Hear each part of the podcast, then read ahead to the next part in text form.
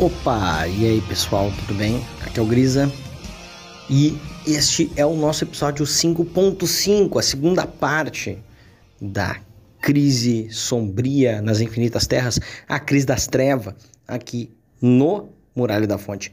Ah, como a gente explicou lá no início do mês, a gente falou que até o final do mês ia sair o final com o resto do, da saga e também todos os outros tains e, e o que você vai ver aqui na sequência, tá bom? Fica aí com a gente, pode seguir, aproveita e segue a gente também nas nossas redes sociais, lá no arroba Muralha Podcast no Twitter, arroba Muralha da Fonte Podcast no Instagram, certo? Segue a minha o Grisa, que eu tô lá em arroba Brisa Grisa, e também tem o Kobe em arroba Kobielski Pedro no Twitter, Pedro Kobielski no Insta, e a Lady Erika Ataíde, sem H, no Twitter e no Instagram, tá? Também nossa editora, inclusive, ela vai botar aí na sequência uma, uma música aí para fazer a transição, de fato, não ficar estranho isso aqui, né? Que é uma música de Sonic Frontiers, um jogo que também tem umas temáticas que tem bastante a ver com o que a gente vai falar aqui. Fiquem ligados, tá? Ouve aí e até logo.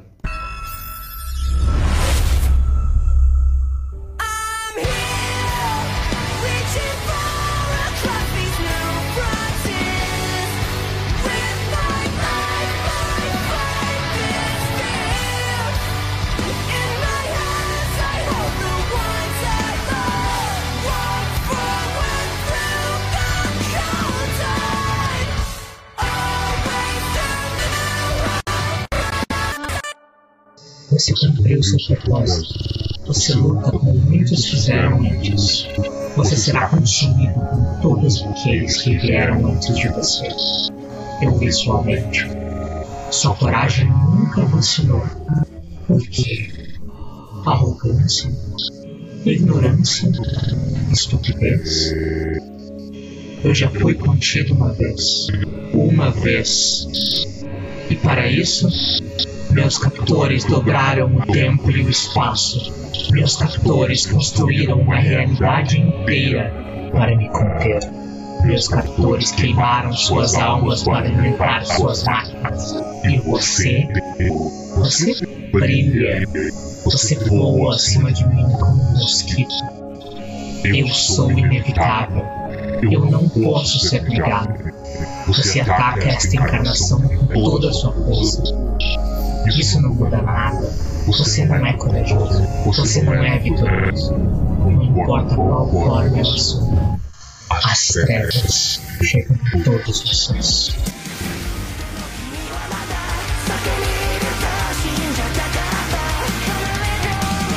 Aí a gente segue então para as edições 2 e 3, tá? De Dark Crisis, né? Da Crise das Trevas. E a gente não falou no final também da primeira edição, já tá ocorrendo o ataque do Sam Wilson, Slade. Sam Wilson não, né? Slade Wilson. Meu Deus. Na América tá atacando. Editor errado. Uh, mas o Exterminador tá atacando a Torre Titã, né?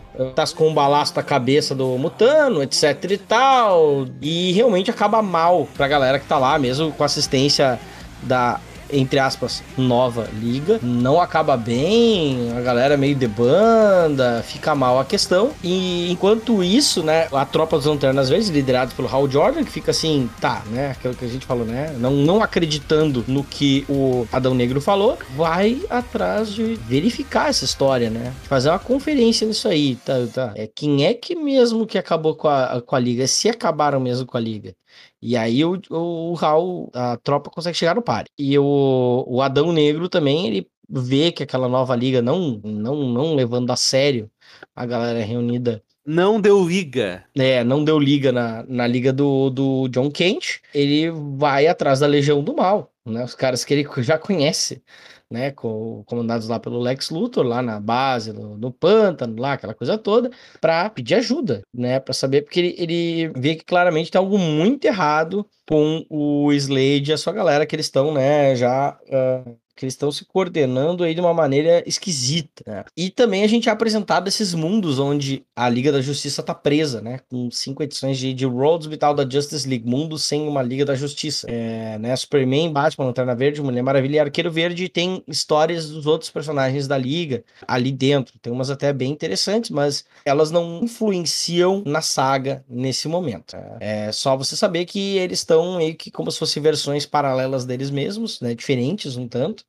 É, e estão lá uh, vivendo outras vidas, uh, onde os outros heróis não existiram, ou pelo menos não os fundadores da liga né? Os formadores dessa liga, né? nesse caso. É, e é também uma forma de isolar eles uns dos outros para que o Paria faz isso também para gerar mais energia de crise, mais entropia para atingir os seus objetivos. O que, que, que, vocês acham dessa parte aqui? Que a gente vai indo. É, é não, não acontece tanta coisa quanto parece. É mais, é mais porrada, né? Da a edição 2 é puro massa velho. Cara, a, a edição 2 basicamente é o quê? É a liga comandada pelo Slade Wilson ali, pelo Switch, atacando a Torre Titã e tal. Aí tem aquele clássico confronto do Dick Grayson contra o Swade, né? Que é uma coisa. É um, é um clássico, né? É, isso é um clássico que, que todo, todo mundo, desde quem leu uh, Titãs do Wolfman do Pérez, até quem assistiu o desenho dos Titãs no Cartoon Network, Isso. sabe disso, né? É um negócio bem fácil de pegar no ar. Isso, é uma porradaria e tal. E se eu não me engano, é no fim da edição 3 que aparece a sociedade, né? Não é agora. Isso é no final da edição 3. Cara, não tem realmente muito o que falar, assim, sabe? Inclusive, tem, eu lembro de, de, acompanhar a repercussão na internet, edição a edição, né? E foi aqui que eu percebi que eu tinha que parar de ficar acompanhando a repercussão na internet. Porque eu vi a galera falando assim, porra, são sete edições, aí na segunda edição não acontece nada, sabe? E tal. Eu vi que tá, tá, beleza. A galera tá ansiosa para que cada mês aconteça uma coisa. Então eu parei um pouco. Porque realmente, esse é um momento que eu não consigo encontrar a conexão desse momento com o todo da saga, assim. É, é, posso estar equivocado, mas acho que ficou meio perdido. Não, assim. e aí que tá. É, essa edição em si, a edição 2, para mim, ela é muito problemática, tá? Porque ela é uma edição em que nada acontece, mas tudo acontece ao mesmo tempo, sabe? Porque tu tem, tipo, o Mutano toma um tiro, então vão lá reconstruir a, a, a liga do John tenta fazer alguma coisa, tem um ataque, meu Deus do céu, o inferno vai acabar e bum, tiro na cabeça. Acabou-se. Acabou. Daqui a pouco também na, na 13 tem umas coisas assim também. Daqui a pouco, ah, blá, blá, nós estamos tentando. E aí chega o Adão Negro, mata o, o, Conde, o Conde Vertigo ali. É. Isso, ele mata o Conde Vertigo na frente de todo mundo, dentro da da justiça. E aí a gente vai vendo como gradativamente o, o John ele vai não só querendo ter um time, mas começa a tentar descobrir, a, a tentar descobrir como agir, né? Vai se impondo, né? É, é, e aí vem a ajuda, inclusive, depois da Sociedade da Justiça. Aí é, tem... é que essa, a sociedade chega na, no, no final da 3, né? Ela. Não, ela... na meio ainda da 3, na real. Meio, meio, porque ainda. Meio? É, é porque eles ainda tem. papo e fala. Só que assim, é. e, aí, e aí é outro bagulho que, que, que me incomodou na, nessa, nessa edição 3 da a questão da Sociedade da Justiça. A Sociedade da Justiça, no fim, não serviu pra porra nenhuma. Porque. Uhum. Serviu pro Samperi fazer um quadro lindão. É, só isso. É só isso que ela serviu. Porque, tirando o Senhor Incrível, o resto da galera não serviu porra nenhuma, sabe? Nem o Alan Scott trabalhou dessa, né, nessa série. Eles devem ter ido lá pegar. Foram descobrir o estatuto do idoso no meio do, do caminho e disseram, ó, galera, fica aí no cantinho, não precisa fazer nada, só dá, só dá, bota o nome de vocês aí tá de boa. Porque não rolou nada. Eu acho que o problema é que tu lida com, tipo, se tu não põe vários minions para o, os heróis enfrentar, é, você se pergunta, tá bom, você tem uma ameaça cósmica fodida, uh, e daí a Liga da Justiça vai lidar sozinha. Tipo, a Sociedade da Justiça vai ficar tomando tchau, os titãs vão ali, dar uma volta no parque. Não, eles vão ajudar. E como é que eles não vão resolver o problema direto? Daí, não, não, vai ter um monte de Minion pra eles enfrentarem. E é isso. Daí tu precisa que a Sociedade da Justiça apareça só pra, tipo, lá no final, quando tu tem um monte de pessoa sombra, porque daí tu não precisa fazer o detalhe do corpo, tu tem um Alan Scott jogando um raio, Pantera pulando dando soco, você tem isso, você tem aquilo. E todo, todo o universo de super-heróis hoje em dia faz isso, porque não tem. Se a gente olhar, até em crise final tem isso. Crise final eu acho que é melhor trabalhado, porque crise final o universo DC tava num, num tava melhor estruturado naquela época do que ele tá hoje em dia. Mas eu acho que tem essa questão de, tipo, a iconografia da sociedade da justiça aparecer para ajudar é mais importante do que ela ajudar. Mas é, é isso que. Não, eu não sei se é porque eu tava esperando a sociedade mais ativa por causa de Fronteira Infinita. Porque em Fronteira Infinita a gente tem um, um arco do Alan Scott falando sobre a sociedade, a importância da sociedade, daquele rolê com o filho, atrás da filha, aquela coisa toda. Então, tipo assim, tu espera que a sociedade seja mais importante porque os leitores muito tempo pediram o retorno da sociedade. Pediram a sociedade na Terra 1, aquela coisa toda. Então, aí quando a sociedade apareceu, eu disse: pronto. Uh, a gente não tem a equipe, a equipe jovem não vai dar conta, nós vamos botar a equipe velha para ser a, a ponta de lança. Mas a equipe velha que é a ponta de lança fica dentro de uma sala, sabe? É isso que, uhum que me incomodou. Uhum. É, tem, tem, tem isso tudo e. É, mas eu entendo que tem que ter uma galera, sim, a galera tem que aparecer, dar também número, assim, um pouco. Então, é, eu entendo a crítica, mas tá, ok, acontece, assim como, sei lá, em qualquer saga vai aparecer, a saga dessa, ainda mais numa crise, vai aparecer um monte de galera que vão aparecer em dois quadros, entendeu? E eu, eu acho que tá tudo, eu não acho que é um problema tão grande assim, mas eu entendo, eu entendo pela questão justamente de fronteira infinita, né? Essa promessa foi feita de, deles virem, né? Do, dos velhos virem fazer alguma coisa. Eles aparecem e não fazem quase nada. É, para não dizer que não fazem, na verdade, o Alan Scott e tal, o pessoal tem um, um papel legal em The Deadly Green, né? Que é, que é um dos próximos. Que é do próximo. Do, um dos próximos arcos que a gente vai falar. Né? Acho que a gente pode falar um pouquinho dos hum. mundos sem a Liga da Justiça. Podemos? É, eu ia dizer vocês, o que, que vocês têm a, a, a falar sobre isso? Porque eu, para mim, é legal, tal, tudo, é legal mostrar isso, mas eu acho que o, o, melhor deles é do Arqueiro Verde. Eu só li o do Tom King, o Superman, que eu achei muito legal, e só. Só escolhi. Uhum. Não, é que eu acho que o do Arqueiro, Stephanie Phillips e Dennis Culver, escrevendo com arte do Clayton Henry e do Marcelo Maiolo, inclusive nas cores, é, além de ser muito bonito o quadrinho, ele justamente aponta sobre essa questão de, de como esses mundos são feitos para isolar os membros da liga. Eles juntos, enquanto liga, eles, uh, eles retardam e podem até parar a entropia que está se fazendo cada vez mais forte no, no multiverso por conta das ações do Pari. Tá? E a maior dificuldade que ele que o Pária tem é justamente com Arqueiro Canário, que é como se ele sempre desse um jeito de se encontrar, mesmo estando né, nessas, uh, nessas realidades de bolso. Tá? É, é, eles pegam e qualquer, um deles dá um jeito de bolar a viagem multiversal nesses mundos e ir parar no outro para tentar encontrar o outro. É, é uma coisa que lembra dinâmicas já apresentadas, por exemplo, com os Gaviões. Né? Então, é isso que eu ia comentar. O, o que eu acho muito foda, muito, muito, muito, muito, muito foda dessa questão do, do, do gibi do arqueiro da, da Canário é que esse é o cerne do relacionamento deles.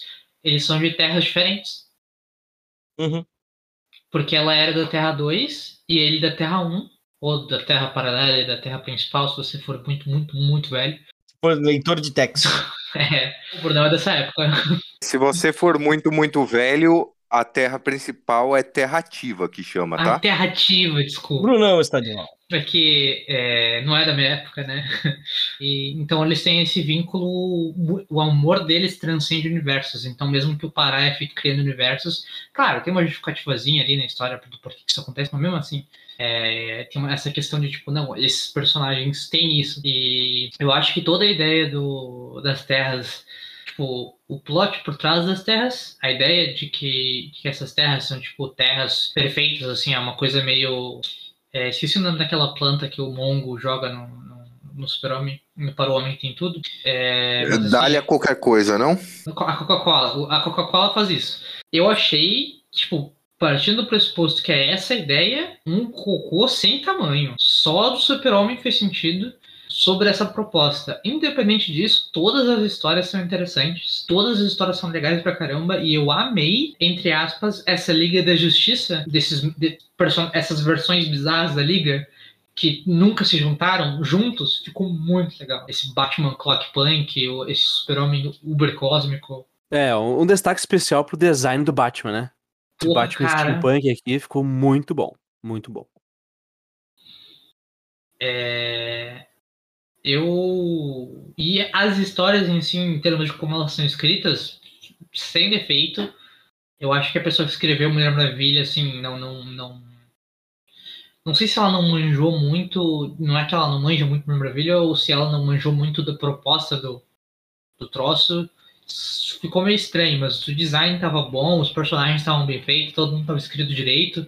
Então não tem muito o que reclamar, só não é assim um mundo perfeito da, na cabeça da Mulher Maravilha, sabe?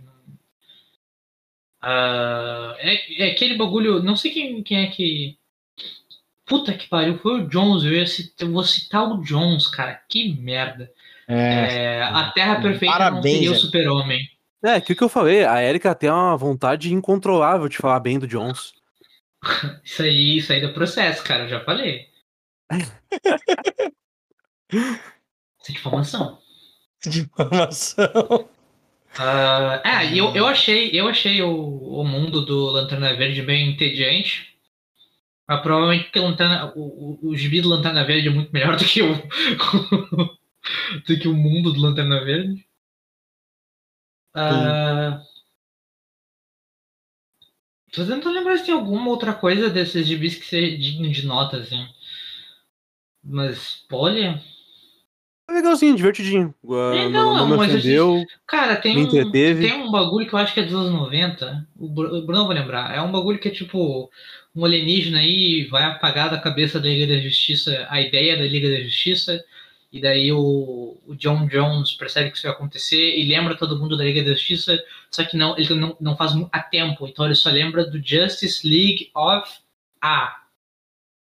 E pronto. Eu lembro então, desse negócio. ah, eu lembro. Aí tinha a Liga da Justiça das Amazonas, Liga da Liga Justiça da... dos Atlantes, Liga da Justiça de Arkham, etc. Eu acho uma Exatamente. Não, não, longe de mim, aquilo é um cocô sem tamanho. É, a, melhor, a única coisa boa, a única coisa boa, e assim, ó, percebam, eu estou dizendo. Olha, olha o que eu estou dizendo. A única coisa boa desse negócio é quando aparece a super equipe do Zauriel e do Kyle Rayner, que é a Justice League Aerial, que são os membros que voam. É sete caras que voam, é isso que eles têm em comum. E, e um painel, e essa é piada, e eu amo, zero defeitos. Tipo, o cara escreveu sete gibis de bosta e ele conseguiu, em um momento, ter a lucidez fazer uma piada maravilhosa.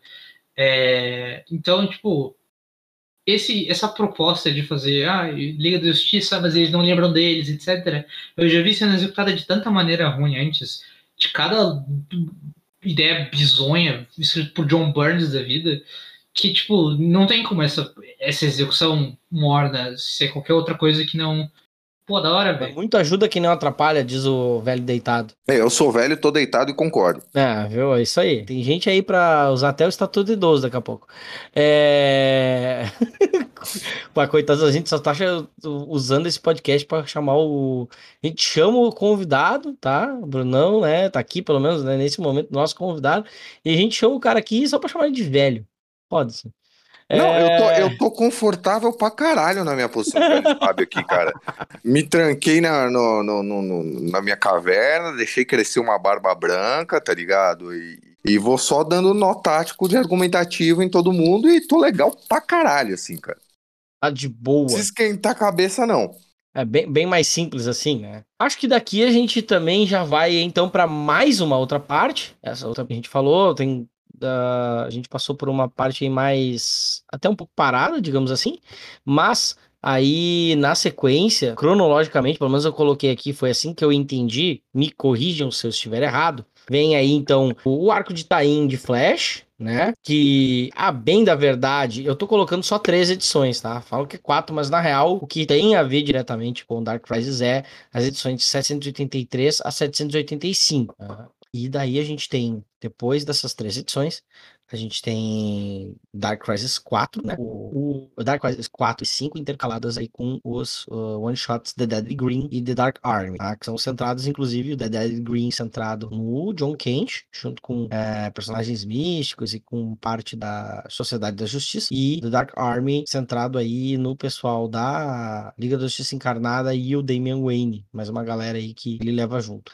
Uh, lá em Flash 783 a 775, uh, os velocistas, né, estavam se organizando, mas eles vão é, e trazem de volta o Barry Allen, que estava preso numa dimensão paralela uh, bem semelhante à, do, à dos outros. A, diferença é que ele não tá. O Barry não tá como uma, uma versão paralela, né? É mais como se tivesse uma versão é, parada no tempo lá e no tempo em que as coisas eram mais simples e coisas do tipo. E enquanto isso, lá em Dark Crisis 4, né, o, o Lex Luthor lá, né, analisando o, a questão do, do, do, do, exterminador, né, e tal, ele entende que aquela energia que está sendo dele é a questão da grande escuridão, a coisa tá pegando, ou, ou seja, é, é, ele é um agente do pária, né, na Terra número zero, pelo menos nesse momento. E aí, inclusive, é, a Legião do Mal é atacada pelo Slade, né? E pela galera dele. Importante ressaltar, né, Gris, que por diversos momentos antes dessa cena do ataque,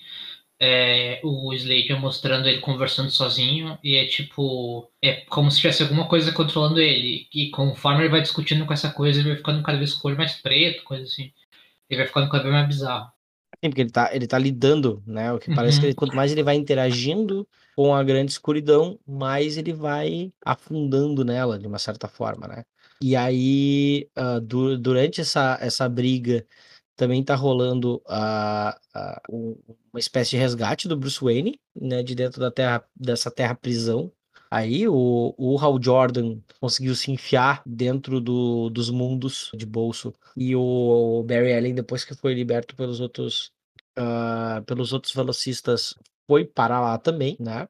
E, e toda essa movimentação, né, fez, faz com que o fluxo de energia fique cada vez maior e são recriadas as infinitas terras. Até porque é meio que parte do plano do Pária, tem que recriar tudo para poder destruir tudo e poder fazer direito. Esse é o plano do Pária. Ah, isso é mais ou menos o que acontece em Dark Crisis 4. Aí em The Deadly Green, o John Kent, o monstro do pântano e tal, e uma galera entram dentro do anel do Alan Scott, né? Segundo ele, né, as energias mágicas do, do anel e tal sempre estão de certa forma, lidando com a escuridão também, né? Moldando a escuridão. O, o, Obsidiano também, é, o, os filhos da Obsidiana Jade ajudam nessa questão aí também e tal. Tem todos os, os, os maiores magos estão ali na volta, o de Constantine e tal. Constantine também vai parar dentro da escuridão, etc e eles vão entendendo melhor a, as ligações com a grande escuridão, né? vão tentando entender como isso tudo aconteceu, como é que as coisas chegaram nesse ponto. Eles conseguem pegar a máquina que foi usada para fazer essa ligação do Pária com a grande escuridão. É só uma. A máquina que eles pegam não é a que ele usou para fazer vínculo com a grande escuridão. A máquina que eles pegam é a máquina, é a máquina que ele criou lá na crise das terras. Ah, é verdade. Que Desculpa, cria o multiverso. Ah, é uma máquina baseada em antimatéria, né? Ela, ela usa antimatéria, se não falha a memória. Uh, tanto que depois, mais tarde, ela é usada para também algo. Ela é utilizada contra o páreo, inclusive, depois. Porque a máquina atual ela está sendo utilizada para gerar energia de crise para poder destruir o multiverso. Essa máquina é para criar, né? Uh, então, ela é meio que oposta da máquina atual do Pária. Uh, o... aí, aí, em Dark Crisis 5, o Adão Negro é resgatado, né, da, da, da treta que estavam os vilões e, tipo, só sobrou ele, o resto, todo mundo, toda a Legião do Mal agora também tá com o Slade. E, e os heróis vão se organizando para enfrentar, começar a batalha final já. Isso nós estamos na 5, tem até a 7. Então, Uh, a liga também consegue retornar. A gente tem daí, como a, a Erika estava falando antes, né? A, os membros da liga se libertando e nessas versões que eles estavam nesses mundos ideais, eles uh, se tornando uma liga bem interessante. Eu gostei também dela. Podia ser uma terra paralela só com eles, assim. O que eu achei massa disso hum. foi a meio que o Superman, ele mantém a consciência de que ele tá numa terra que não é a certa, né? E ele sempre teve, parece, né? Enquanto ele tá naquele. Parece que enquanto ele, ele naquele teve. Isso, é, isso tá de acordo com uma coisa, cara, que começou a ser tratada na fase do PKJ agora, que é meio que o um retorno do Superman overpower da Era de Ouro, assim, porque ele, ele adquire uma consciência cósmica, assim, então ele consegue ir de um lugar do espaço-tempo a outro, né? Isso acontece tanto no World's Finest do Mark Waid quanto no Action Comics, né, do PKJ. E a gente tá tendo um retorno do Superman da Era de Ouro, cara. O Superman que carrega planetas na corrente, tá ligado? É, esse é o de prata. É, é de prata, de ouro. Desculpa, era de prata, era de prata. Era de ouro e ele, ele batia em, em corrupto. É, o Superman da Era de Prata, que leva a galera na. os planetas na corrente de. Na corrente ali, né? Superman ex machina. Ele tinha todos os poderes pra gente poder resolver o problema. Isso, isso. E aí tá meio que um, uma versão moderada, low profile disso aí agora. É, lembrando, né, que o Williamson é um grande adepto da escola de pensamento morrisoniana, que o super-homem sempre é isso. É, porque em, em, crise final, a resolução final é o, a tropa dos Lanternas Verdes e os super-homens do multiverso puxando universos e planetas pelo, por correntes. para puxar eles de volta pro lugar certo deles. E eu, eu amo esse fato. Eu acho lindo demais. E eu, eu acho que eu falei pro Grisa, não pro Brunão. Quando eu li, é pro Grisa, quando eu li a cena do deles indo, puta, vamos ter que acordar o Clark, blá blá blá. Eles chegam, ele tá lá bem de boas, na sacadinha ali, na, na, na cerquinha da fazenda. Fala, não, não, eu sei de tudo. E o universo todo se condensa ao redor dele. Porra, cara, que imagem foda. Que, que foda demais, assim, ó. É, Uhum. É Uhum. muito saber escrever o personagem. É, porque daí ao mesmo tempo ele, ele tem essas capacidades, eu lembro que tu me falou isso, ele tem essas capacidades, mas ele não ele não usa essas capacidades pra simplesmente fazer um Deus Ex Machina do nada. É do tipo assim, casa com o personagem, não, vamos deixar eles resolver isso no tempo deles e aí depois eu faço o meu negócio aqui, entendeu?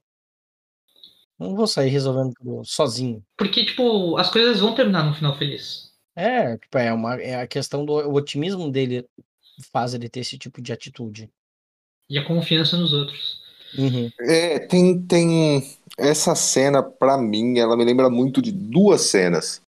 É, de duas pessoas que sabem escrever muito bem o Super-Homem. A primeira é o final de Superman Beyond.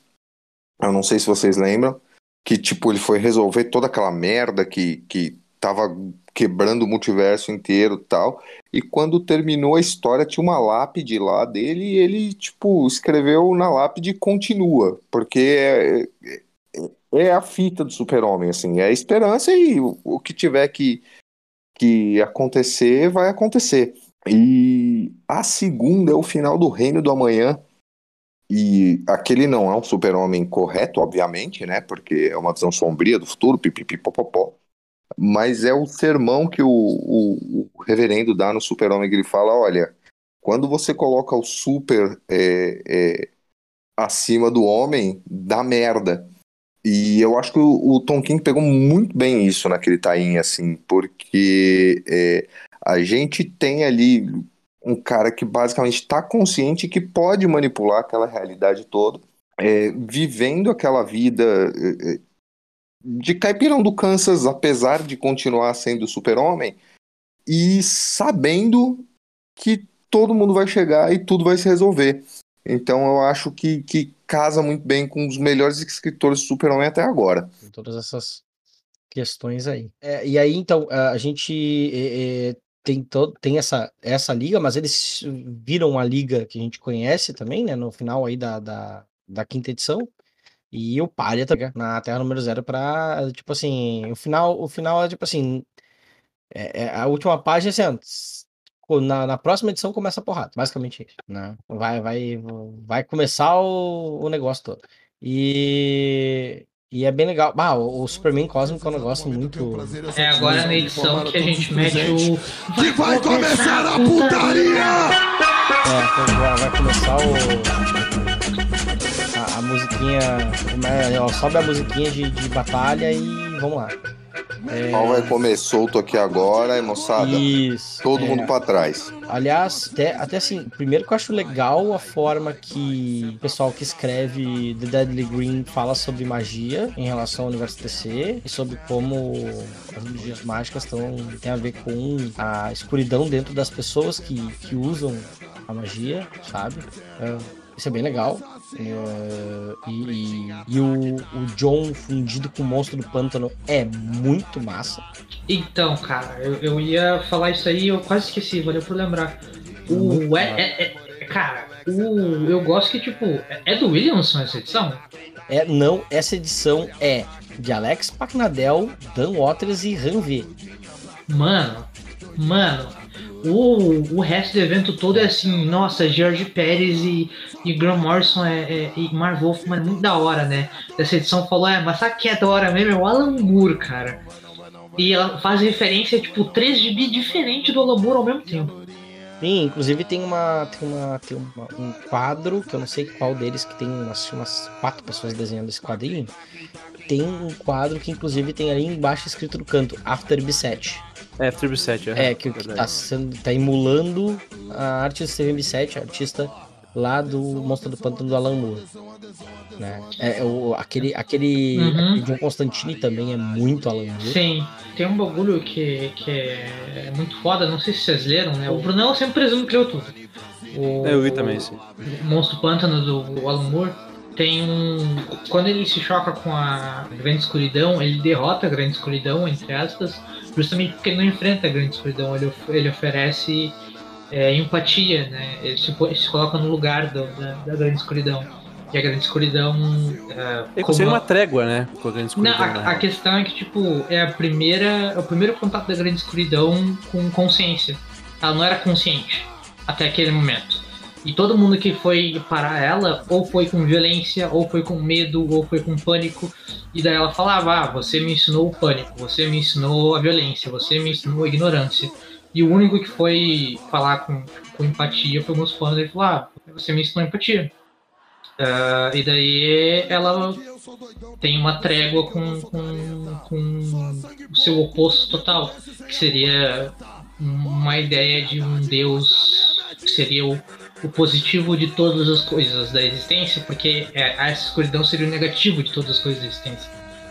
É, a, e daí- luz, a luz do multiverso aqui nessa. a- vai aparecer depois, mas é meio que a luz do multiverso, né? Sim, daí o Williamson atualizando, né, e adicionando, fazendo com que essa história do, do Monstros não faça sentido com o resto da cosmologia e cosmogonia da DC. né? E é lindo, funciona perfeito e eu amo demais o Constantine indo falar com. Que é um bagulho que tava me carcomendo. porque eu, eu não, não tinha lido Monstros Quantos do Alan Moore. Fui ler pra, pra, ah, pra ler a crise sombria e comecei a ler Crise Sombria me perguntando, mas que caralho, por que, que eu. Isso não tem nada a ver com o personagem que o Alan Moore criou. O que é muito, muito Mega Saga de DC, né? Devo dizer.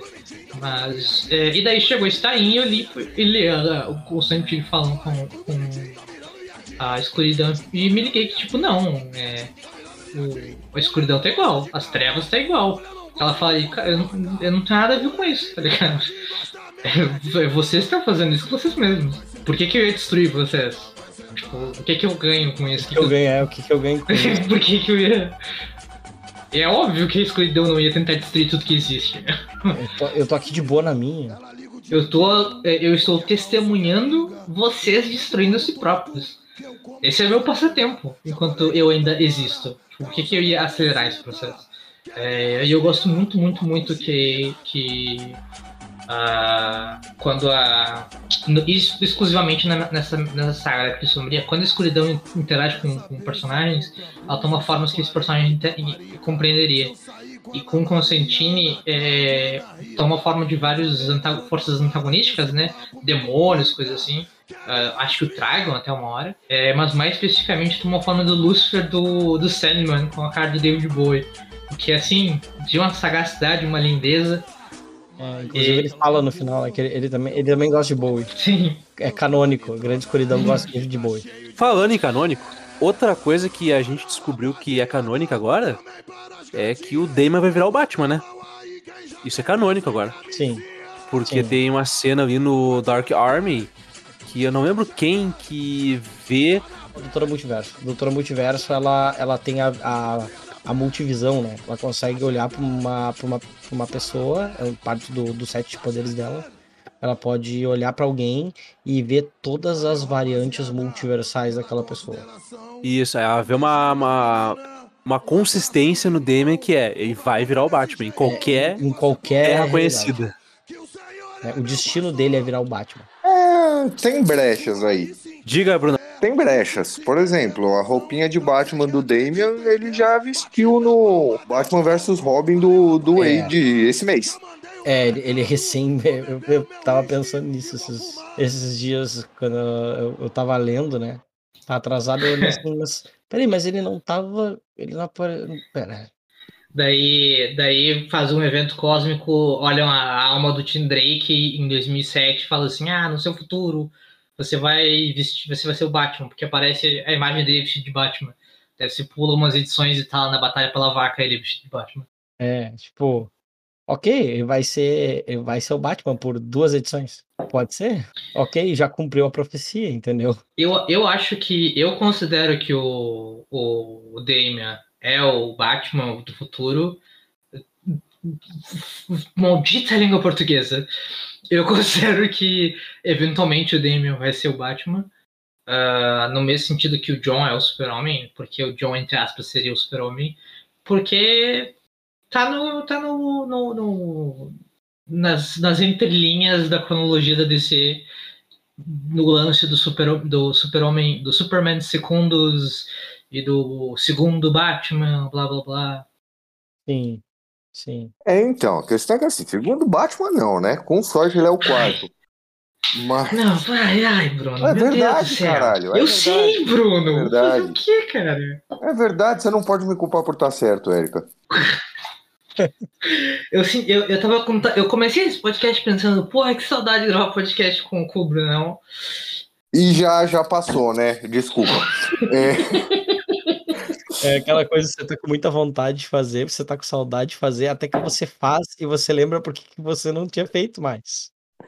É, é, mas não, assim, é, no máximo quarto, mas é, de qualquer forma, é, o, o ponto que eu queria colocar é que, assim, é, entrar nesse rolê, tipo, do Damian vai ser o Batman do futuro, porque isso é um futuro, vamos colocar, meio fixo, é, eu acho meio cagada, assim, a gente não tem isso no Batman, porque a gente tem muitos títulos do Batman e muitos escritores relevantes, e e as linhas eh, de futuro do Batman, a gente tem várias e todas elas são contraditórias, assim. Então, a gente pode dizer que está É. escrito na pedra que o Damian é o próximo Batman, a gente pode tá- dizer que está escrito na pedra que o Tim é o próximo Batman, e por aí vai. É diferente de um de um Flash da vida, por exemplo. A gente sabe que a, que a Iris, filha do Oli, vai ser é, Kid Flash em algum ponto. Isso é muito fixo, é muito estabelecido e não tem jeito. É, com Batman é mais complicado. É só lembrar que em 97 ou 98, quando a gente tinha a Liga da Justiça do Morrison, lá estava muito sólido que o Tim seria o novo Batman. Então, não, não, é, não é tão fácil, galera. Até porque, como é uma mídia criada por comitê, né? E, e assim como, por exemplo, uma novela da Globo, ela é muito influenciável pelo estado das coisas fora do universo diegético e principalmente entre quem consome, né? Ah, muita, muita, muito personagem é mudado, é, é de de uma semana para outra, por exemplo, usando o, o, o exemplo novelístico, é mudado de uma semana para outra porque, bem, tá, tá muito popular esse personagem e tal, então nós vamos dar mais tempo para ele, ou, ou esse personagem, é, Ou não a gostam, atriz, então- a atriz fica espalhando fake news. É, é, também, tipo, acontece alguma coisa, ah, o atriz, ator ali, ah, da pessoa acaba cometendo um golpe contra a sua própria, sua própria imagem pública, bem, então a gente tem que dar uma segurada, é, depende de muitos e muitos fatores. Uh, eu concordo que é com o Brunão, que é meio cagado uh, estabelecer isso de forma fixa na, na, linha do tempo, porque é muito difícil fazer uma promessa dessas virar realidade. Não, em muito. alguns casos é correto. É, é, o Batman tem muitos futuros é, é, contradizentes e tão relevantes quanto um ao outro, entendeu? Uhum. É por isso que complica, mas isso que você falou de mudanças e etc. O próprio Damian é um exemplo disso. Ele foi criado para morrer em seis edições. É, o uhum. Morrison ficou puto com quanto odiavam ele e falou: Não, vou deixar ele vivo mais um tempo, é, vou fazer todo mundo gostar do moleque. Fez, porque Grant Morrison é Grant Morrison, né? Fez e aí falou: Bom, agora que todo mundo gosta, posso matar o moleque. Foi lá e matou, só que, tipo, nesse ponto, o Damien já tinha um fandom gigante e vendia. E aí a DC resolveu ressuscitar ele do nada. Entendeu? Então, é, é. é assim: a eu, rigor é um personagem criado para não existir e tá aí até agora, mais relevante do uhum. que nunca. Já tem, já tem o quê? Tem quase é. 10 anos o Damien. Mas o Damien? Mais, mais né? Mas, o Damian tem quase 20 anos, cara. O Damian é, é de vem... 2007, ele tem 15 anos. O Damian foi criado pelo Dennis O'Neill, porra. Na Dennis O'Neill não, Dennis O'Neill não. Foi pelo não, Alan não. Grant e pelo... Uh, mas o Bruno não tá certo, o Bruno não tá certo. Não é, eu tive essa discussão com o Bruno uma vez. Teoricamente... É, é o Mike Barr. É, teoricamente o Mike Barr Isso, criou Mike Barr, o, o Damien, só que ele criou o conceito do Batman ter um filho com a, com a Talia. E daí veio o Mark Wade, criou o conceito do, do filho do, da Talia e do Bruce Wayne ser o herdeiro do Razal Ghul e o herdeiro do Bruce Wayne ao mesmo tempo. E daí o Morrison veio e teve a ideia desse personagem ser o Robin. É, é, até porque é aquela coisa, né, é, que eu acho que combina com essas coisas que a gente tava falando até dos poderes do Superman e tal, né, é, que é muito morrisoniana, é que tudo vale. Toda a cronologia. Uh, pro Grant Morrison, a cronologia não tem uma coisa. não é, Essa história de ser contraditório não existe. Não, tudo vale. Pronto. Né? É. Uh, que foi que. É, na eu, dúvida, eu... o personagem tava doidão. Foi, é. foi mal, tava doidão, é a desculpa preferida. Exato, exato. E, aí, é, aí... e é por isso que Lanterna Verde de Grant Morrison é tão bom. É. Porque são 24 uh... edições de Foi Mal Tava Doidão nos últimos 30 anos. pois é. Não, é o seguinte, uh, e The Dark Army traz não só essas coisas do Damian, mas traz umas, uns outros pontos interessantes. Uma que resgata o lance da, da, Lu, da Doutora Luz se alguém que tem poderes que enfrentam, que, que são antídotos naturais para energia, para essa energia de crise encarnada no Exército das Trevas, né? No exército de, é, de, de gente controlada por correntes e pá. E também, eu não sei vocês, é, porque também essa edição também é escrita pelo Mark Wade, né? Dark Army é. Deixa eu até pegar a lista inteira mas é Delilah Dawson, Dennis Culver e Mark Wade, né, escrevendo. Mark Wade e... escreve o comecinho e o final dessa história só. É, o comecinho e o final. Mas uh, um outro ponto sobre o, do, o Damian nessa revista é que ele tá muito cuzão a revista inteira. Nossa, é, é essa revista e... da Canário Vermelho? É, é essa que a gente também come...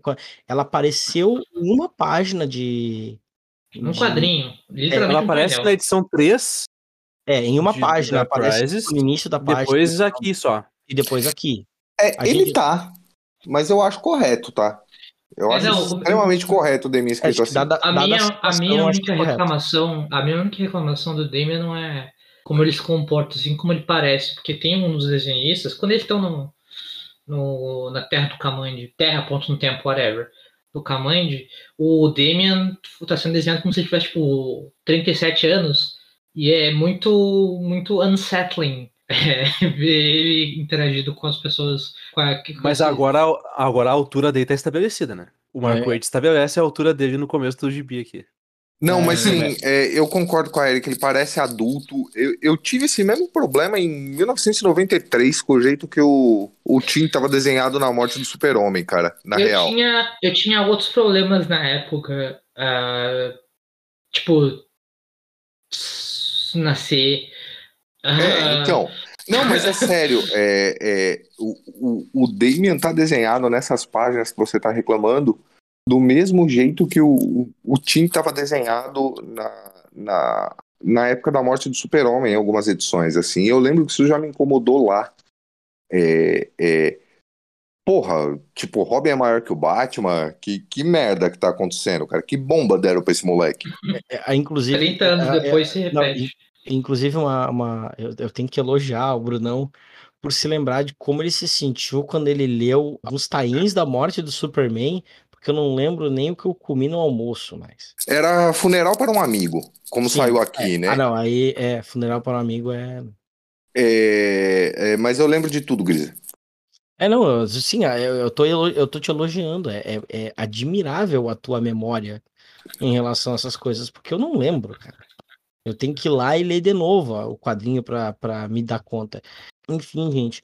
Acho que a Erika ia dizer mais alguma coisa? Desculpa. É, Não, eu acho, eu acho a ideia da Canário muito interessante, da Canário Vermelho, eu acho a ideia do personagem muito interessante e principalmente a execução de tipo, ah, uma personagem que importa muito pra mim morreu, então eu vou assumir o manto dela e não sei o que, blá blá blá.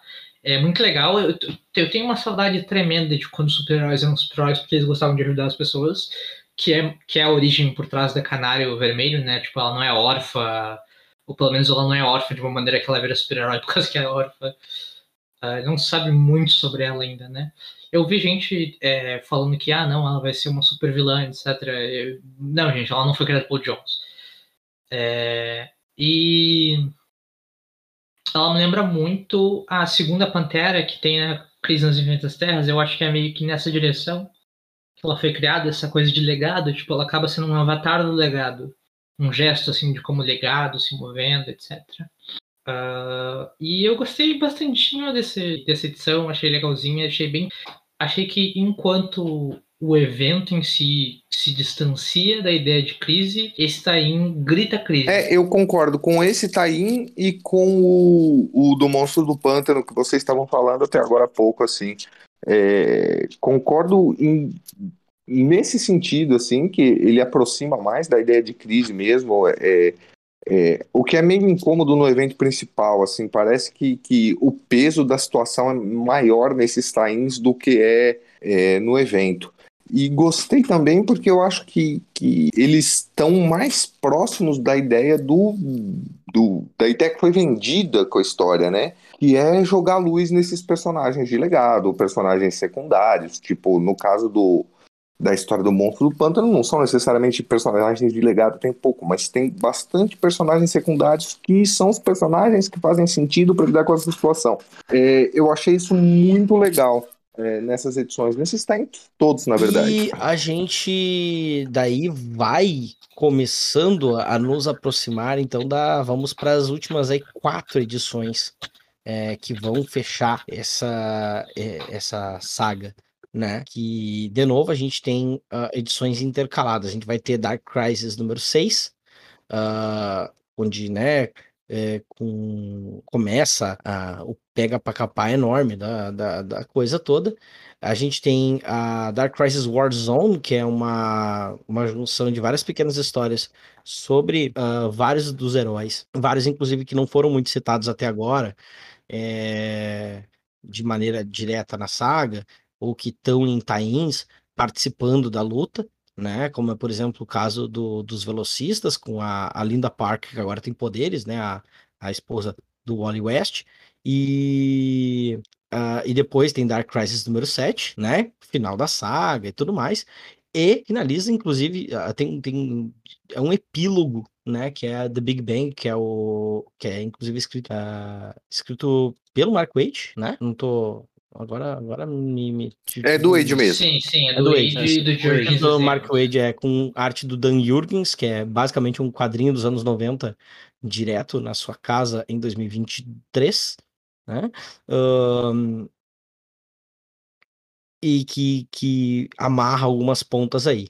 É, enfim, o, tá pegando, tá pegando forte a, a treta lá em Dark Crisis 6, a galera tá saindo pau, o Pária claramente tem a vantagem ali no começo, uh, e o, uma galera ali, principalmente o, o Senhor Incrível ali, tal, eles dão um jeito de. Acho que é o Senhor Incrível e o, e o John, eu acho, né? John Kent. Não, John Kent. Não, o John Kent É ele, o Senhor ele não. Incrível e o ele- Jace Fox. Isso. E o, e o Jace, eles, eles dão um jeito de utilizar o, a máquina original do Pária para poder ah, deixar ele numa, numa cela de antimatéria e que desconecta ele de tudo, inclusive das vozes da cabeça dele. E aí desconecta ele também da grande eh, da, da, grande escuridão. E como é só isso que ele tem para fazer, ele morre, né? Ele não tem mais nada, na verdade, né? Sim, é, simbolicamente é isso, né? Mas é, enfim, é antimatéria, então ele vai pro caralho. Ah, Morri na crise. é, hashtag morri na crise. Né, o pessoal tá. E, e- e, tipo, e, e- mas antes disso, tipo, o Pária tem uma, uma página, ele, ele com um- uma rajada, ele acaba com um nuclear, o, o, o filho do, do, do, do, do Oli, o É o Connor. Connor, Visor Azul, o Gladiador Dourado e o Aço, em uma página. Ele, pá, deu. É que o, o Pária, não, não é à toa a roupinha, né? Nem lembro quem é que fala, tem alguém que joga na cara dele a questão da roupinha. alguém fala, tipo, última pessoa, as únicas pessoas que eu vi usar essa roupa não eram exatamente mocinhos. Acho que é o Ah, Hal o- até que O fala. Hal fala isso lá na edição 3, quando Ma- ele, ele ma- chega mais, uma, mais uma vez, né, Hal Jordan? Quem é você? Mas. Quem é você? É Eu também fiquei assim, cara. Não, o, o pior é razão. que, tipo, o Hal podia ter metido a melhor frase de todas, tipo, é, tá lá o Pará, né? Tipo, não, eu vou reiniciar a existência e vai dar tudo certo. E, tipo, o Hal me- meter, Pal, I've been there before. This ain't chief. é, tipo, been there, done that. Tipo, aviso, não vai dar certo. Ele é o anti-monitor, né? Tipo, ele está nesse novo, nessa escala de poder. Eu gosto muito como a, a- Não gosto de chamar de liga de legado, nem de liga do Future State, mas meio que é o que é, né? Como eles estão são escritos no meio desse bafafá todo, desse, dessa pusarca. E tem um bagulho que eu adoro, que o, o Pária não tem um superpoder de atravessar universos. Tipo, ele não troca de realidade ao bel prazer dele. E daí o plano dele era pro Slade fazer tanta fusarca, mas tanta fusarca que ia o, a merda que ele tá fazendo ia ser considerada uma crise. Então, é, o Pária ia ser arrastado de onde ele estava para aquele universo porque tinha uma crise acontecendo ali. Então, tipo, a crise sombria é o Slade atacando, o, fazendo aquele fuzuê todo, fazendo uma nova sociedade secreta dos vilões, dando tiro no Mutano, todas as putarias. O, a crise eh, nas Infinitas Terras Sombria é o plano do Paraia, do, do, do Pária. É, Uhum. É, que E- aí aqui a gente entende por que, que a saga começa com um nome e muda para outro, porque na verdade Aham. são duas em uma, né? E daí a- afunila em uma coisa só, né? Quando ele desaparece, quando ele é desfeito né, nesse efeito visual maravilhoso de, de morrer na crise, ah, o, a gente tem um novo vilão, né? Que é o Slade bombado, coberto de Isso que eu, correntes. isso que eu queria perguntar pra vocês, é, colocar um questionamento aqui. Vocês tancaram o Slade de ameaça cósmica? Eu não só tanquei, como eu achei digníssimo o. No, no- na, não vou dizer na véspera, né? Tem um termo pro, pro- de, de tempo que eu não tô conseguindo pensar agora, mas eu achei digníssimo como homenagem ao Pérez essa história que é tipo a crise nas infinitas terras terminar com o Slade saindo na porrada com o As Noturna. É, então, eu também, e aí é, eu vou dizer por que eu tanquei. É, é, o Slade é, normalmente não é esse tipo de personagem, tá? O, o Slade é o- oficialmente, assim, o único personagem que a gente pode dizer que é um anti-Batman na DC. É, e eu acho que daí que vem o incômodo do, do, do Cobb. E eu vou dizer que o, o- a questão da escuridão ter infectado o Slade é, é, dessa forma é, é muito. é- é, não é correto a palavra que eu estou procurando, mas é, é- a gente tem aí o Slade, que é um personagem que tem um histórico longo, lutou com todo mundo, lutou ao lado dos heróis, lutou ao lado dos vilões, etc. E é um cara, um dos poucos seres humanos que pode circular livremente nesse mundo. É um cara com potencial gigante. É, é, ele é, assim, é, é um Batman sem a moral, talvez até melhor. E, e aí é que tá, quando essa escuridão infecta o Slade, ele é obrigado a olhar para dentro, é, ele é obrigado a falar assim, porra, eu sou tão bom quanto tanto todas essas pessoas que estão fazendo todas essas coisas, salvando a gente todo dia, mas o que, que eu faço? Eu batia nos meus filhos, eu sou um pedófilo, eu caguei quando todos eles morreram, eu arranquei o olho da minha filha, eu vendo meu talento por dinheiro e, e isso corrói. É, é, é, não só isso, ele também é, é, também com base nos eventos recentes, porque em Shadow War ele mata um filho que nem sabia que era filho dele. E aí isso volta para de novo assolar a mente dele. Tem um negócio também é, que o que é o que o Constantine descobre, né? Que a escuridão fala pro Constantine que ela não, assim como ela não tava, uh, ela não tava manipulando o, o Pária, quem tava manipulando o Pária era o próprio Pária, com as vozes da cabeça dele. E o que nada mais era do que o trauma dele tudo, né? Muito, muito interessante, inclusive. É, e também e tem a coisa Lovecraftiana de ter acesso a uma coisa que o ser, mas então, essa é, ser é, vivo não é capaz de, compreender. Mas então, essa é a questão que, o, que é revelada quando o Constantino conversa com a, com a escuridão. A escuridão não, não corrompe. O, o que corrompeu o Palha e o Slade são eles próprios. Sim. Sim. A escuridão não entra onde não há espaço para entrar. Tipo, todo mundo tem escuridão dentro de si, assim como todo mundo tem luz. A questão específica do Slade é o que o Brunão falou naquela lista de uma escala de hediondo a triste de crimes que ele cometeu. É que, tipo, tu olha para isso e tu pensa, pô, eu sou um bosta, tá ligado? Eu vou cometer suicídio e genocídio ao mesmo tempo agora e acabar com tudo. Eu vou acabar com o universo só pra eu não existir de jeito nenhum, basicamente. É, ele quer a mesma coisa que o Pária, só que só que por um motivo. Cara, ele tá. Alguém chama o CVV. 100% sabe? dessa vibe, Cris. 100% dessa vibe. Alguém chama o CVV. Ele, Alguém chama o CVV. Ele, é, não é, ele não é um. Ele não é um niilista que acredita que só refazendo tudo. Não, ele quer que seja refeito tudo para que ele tenha a chance de nunca ter existido. Ele acha que o mundo vai ser muito melhor sem ele. E eu vou dizer que eu já me senti assim na minha vida. E isso, isso foi foda ao ler, ao ler, ao ler essas edições finais da, da crise. E essa, e essa é a coisa mais, mais importante que eu acho que ele conseguiu lidar com um tato muito foda, o Williamson. Porque é, tanto o Grisa quanto o, o Slade estão errados, né? Em, Sim. Porque é, é, essa voz da cabeça, né, que fala pra gente que o mundo seria melhor sem a gente, está sempre errado.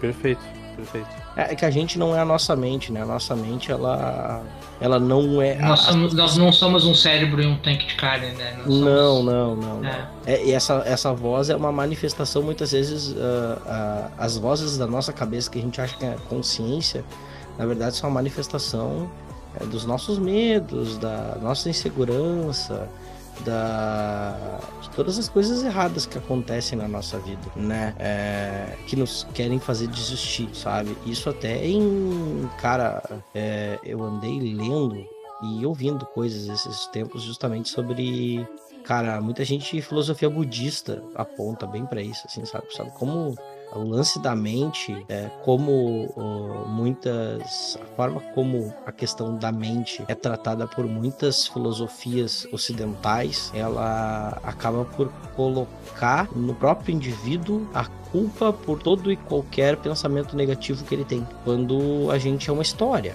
nós somos histórias, nós somos é, cronologias que são afetadas por coisas que não só a gente. E e às vezes a gente, a, a, nossa, a mente, esse construto, ele tá querendo contar uma história que não aconteceu ainda e uma história que a gente acredita que seja a, a melhor para aquele momento. Só que a melhor para aquele momento, a nossa mente vai colocar às vezes que é uma história trágica, que, se, que essa tra, tragédia é a solução. E eu achei que eu não ia falar nada profundo nesse podcast, mas puta merda. Aí, ó. Mas falou. Cara, é, mas falou, com certeza. Falei.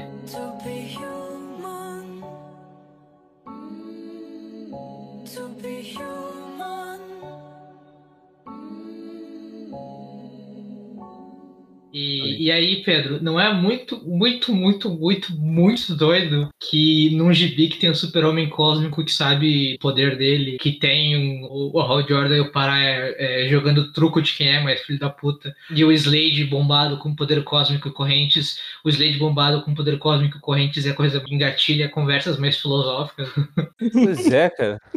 Pois é, o, Slade bombado com o olho negro ali. Mano, de... sabe, o que é isso, cara? É Kids Like Chains, cara. É isso daí, mano. Kids Like Chains. É, é verdade. Sim. Uma outra parte muito digna de nota, na edição 6, cara, é a corrida que o John dá para ganhar tempo para poderem acionar a máquina que acaba destruindo o palio. Ah, isso é legal, é verdade. Ele, ele, ele simplesmente ele diz assim, cara, vocês não vão resolver isso, mas eu vou ganhar tempo, tá? Daí eu vou lá. Assim, ó. Isso é um trabalho pro Superman. Ah, e é, cara, e, é, e eu acho que é a culminação de tudo que o John faz nessa saga, entendeu? Do tipo, não, tá certo. Esse é um trabalho pro Superman e, cara, e vai dar tudo é, certo. Aí tu vê que, né, eu, eu tinha uma opinião antes, eu tinha uma opinião antes e eu acho que eu mudei de opinião ao longo aqui da gravação. Porque eu falei lá no começo que eu não sabia aonde aquele lance do John formar uma liga ia levar, né? E eu acredito que aqui a gente tem um, um, fechamento de um arco narrativo do John muito importante, né? Uhum. Sim. Porque ele não sabe direito o que fazer, né? Tanto que ele tenta, de uma maneira deslocada lá, montar uma Liga da Justiça toda errada. Uhum. Mas aqui ele descobre o que, que é o papel dele e o que, é, ele tem que fazer. E conversa né? com o arco dele na mensal do Tom Taylor, né? Na mensal dele como Superman. Que a, a mensal dele como Sim. Superman é ele descobrindo qual o, o, que, o que é ele ser o Superman, o que, que isso significa para ele e ele se descobrindo na maneira de agir para tentar resolver as coisas ou deixar as coisas como ele acredita que sejam as certas. E aí em Dark Crisis isso é o mesmo arco só que aplicado forma a liga, qual é, o lugar dele dentro dessa comunidade super-heróica, né? Qual o lugar dele enquanto parte de uma galera que salva o mundo toda vez que é necessário, não importa o quanto custe, sabe? Eu acho que isso é muito bonito, assim, é muito legal, é uma construção, esses dois arcos juntos, eles funcionam para uh, de ter, terminar de estabelecer o John como um, um, personagem que eu imagino que uh, uh, ainda vai ter muita proeminência na editora. Mas... E vai ser seu personagem preferido logo mais também. Hum? E vai ser seu personagem preferido logo mais, Grisa. Sim, sim. Porque ele tá prestes a ficar elétrico. Sim, eu já, eu já tô ansioso. eu tô ansioso pra falar, pra, pra, falar dessa edição quando sair. Eu acho que é assim, cara, a minha. Eu sou, eu sou da, da porradaria. Eu, eu achei fiquei um pouco decepcionado porque eu queria ver o, o, o, tipo assim, o Dick com poderes cósmicos. Mas aí é aquela coisa, a expectativa do leitor, né? É, enfrentando um Slade com poderes cósmicos, sabe? Porque aquela hora que. O, acho que é o, o Slade, né, que envolve o Dick com a uhum. energia. Uhum. Sim, no final da e tal. Isso, quando ele começa a falar com aquele papinho, e aí já uhum. entra na 7, né? Que começa aquele papinho de não, porque. E que tá lá na primeira edição, que mesmo na escuridão tudo começa com uma luz e tal. E o, aquele lance do Dick, que tá na, na, na, mensal do Tom Taylor, né? Do Dick ser o cara que consegue controlar, digamos assim, a escuridão dentro dele. Eu achei que ia controlar a grande escuridão e usar ela, entendeu? De alguma forma. Mas não acontece. O que acontece é que ele consegue não ser consumido pela grande escuridão e escapar. É, mas eu vou colocar um contraponto aqui. Eu totalmente não queria que isso acontecesse, dou graças a Deus que aconteceu. É, é, não aconteceu, perdão. Eu acho assim, é, o Slade na real é um vilão do Dick Grayson, né? Muita gente acha que é um vilão do, do Exterminador, etc. Ele apareceu nos Titãs e ele apareceu como contraponto invencível do Dick Grayson. É, o que acontece, uma das coisas que torna é, o Dick especial, torna ele é, o super-herói perfeito é, para muitos autores aí, como Wade Morrison, etc., é, não é que ele é capaz de se garantir com o Slade na porrada. Nunca vai ser. Nem com o Batman. Assim, ele pode ser um dos melhores lutadores do mundo, mas ele não tem dentro dele é, é, a, a, aquele ódio, aquele, aquela sanha de ser tudo aquilo entendeu? É, os desafios práticos que ele vai enfrentar sempre vão ser maiores do que vão ser os desafios para um Batman da vida. E o Slade ele existe para representar justamente isso, assim. é um cara tão bom quanto o mentor dele que ele sabe que nunca vai se superar, mas que ele vence por outras qualidades. E essa última edição preferiu é, focar nessas outras qualidades, focar no que faz o Dick Grayson especial de fato. Então é, eu fico muito feliz que ele não foi resolvido no soco. E acho que é a única vez na vida que vocês vão é, me escutar a frase. Eu fico muito feliz que não foi resolvido no soco, então aproveitem. Não, mas eu É, concordei se fosse contigo. o- concordei Se fosse o Brunão, era pra ser resolvido no soco. Como era o Dick. Exatamente. Como era o Dick, aquele viadinho.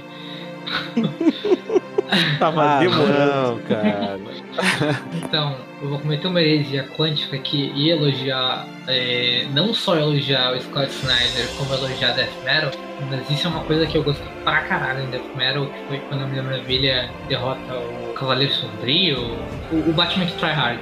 Não é no soco, né? Por mais que sejam dois filhos cósmicos, é tipo, ela abraça, assim, ela compreende ele dentro do, conceito de verdade, um, um, monte de chama, foda-se. Eu gosto muito que o, no momento em que o John vai pra sair na porrada com, com o Apocalipse e, e os outros bichos todos ali mal acorrentados, ele compreende o papel dele como super-homem. É a mesma coisa que o Dick tem quando ele aceita que ele é o Batman. Porque e não é que ele é o Batman porque ele é o Batman enquanto o Bruce não tá ali. Ele é o Batman porque o mundo precisa do Batman. O mundo precisa de uma pessoa, um humano normal, que possa servir de exemplo aos outros e dizer que eles podem chegar tão longe quanto os deuses. Pra mim, o, o, o Dick faz parte disso. A, a minha cena favorita do Dick sempre vai ser ele interagindo com o Bruce e, e dizendo: Ah, é, eu sempre quis ser como você, não sei o que, você é melhor que eu. E o, e o Bruce fala: Tipo, não, você é melhor que eu. Você faz coisas que eu, não tenho, que eu nunca vou conseguir fazer. E o Dick fica tipo: "Hum, O que caralho eu faço que você não faz? E fala: Você superou o trauma dos seus pais? Bah, é, essa. Lembrar. É, Vo- essa- você, você, é, você é uma inspiração pra mim. Você levanta todo dia e já sobrepujou isso. E é isso que é o Dick Grayson, sabe? E é isso que é o Dick Grayson derrotando o. É, O Dick Grayson, então, talvez seja o, único herói DC ou Marvel que superou o trauma, então. É. Tem uns que não deveriam ter esperado, né? Tem uns que era melhor ter ficado traumatizado. não, vem, não vem ao caso. Não vem Não. ao caso nesse momento. Uma coisa que eu acho também que é. que vai ficando cada vez mais claro, principalmente nessas duas últimas edições, principalmente na última edição, é o tema do legado, o significado do legado. Quando tá ali, tem a. No início da, da edição 7, tem ali o, o Slade bombado usando as correntes de Andrômeda negro contra os heróis, né? Quem, quem, só, só, só quem gosta de Cavaleiros de, de Zodíaco vai entender essa referência. Dick É. e os outros. É, de que os outros contra de que os outros. Meu Deus, sou muito bom, Eric.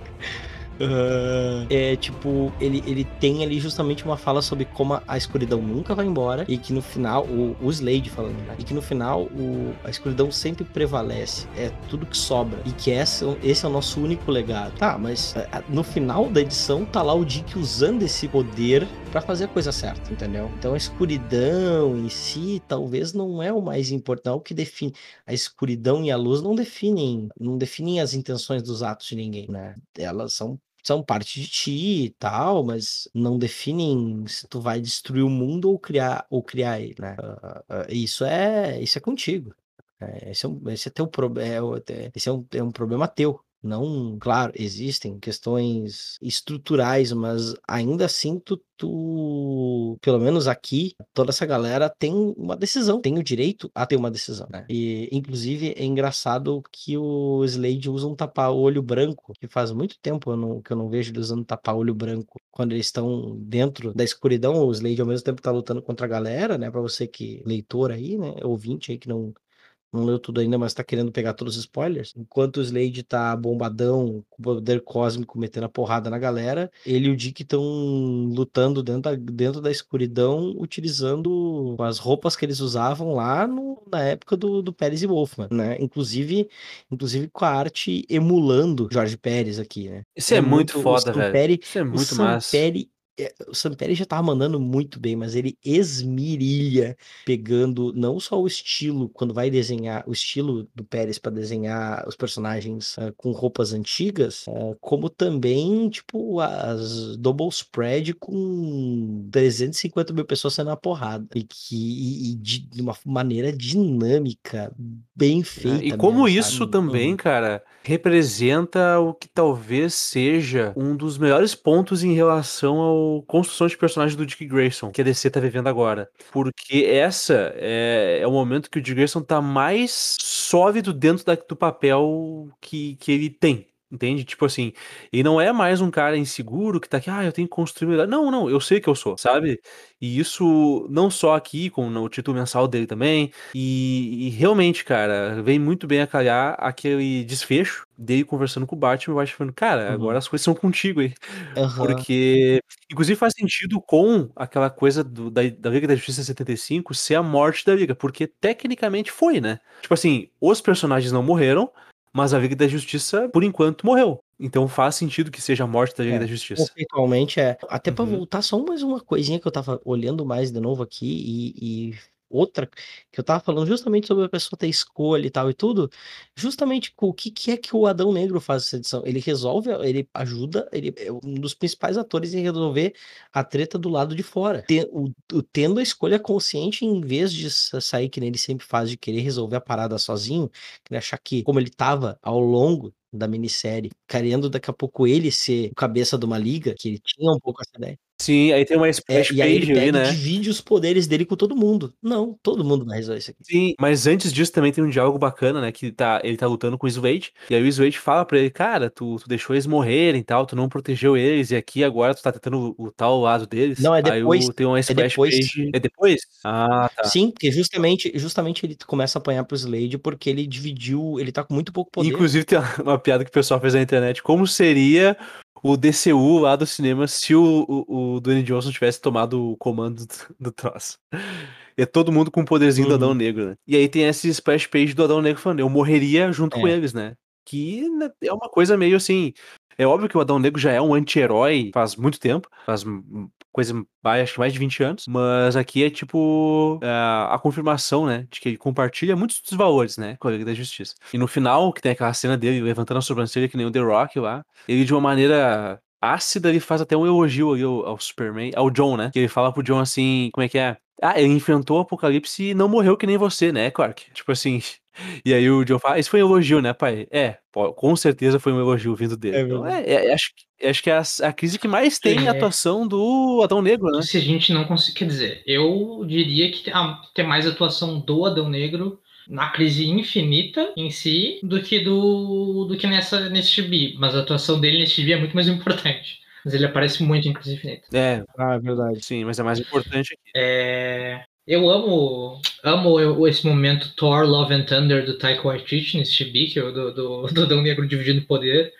Amo que ele tem que falar Black Adam para dividir o poder, que é uma coisa muito 52. Detesto amargamente o rosto do, do The Rock jogado no. Não, Aquilo ali não deu, né? Ficou muito ruim. Não, É, não rolou. é- é- Não essas rolou. páginas que não são desenhadas pelo Samperi nessa última edição, bah, decai o bagulho, né? Falta É, inspiração, falta. né?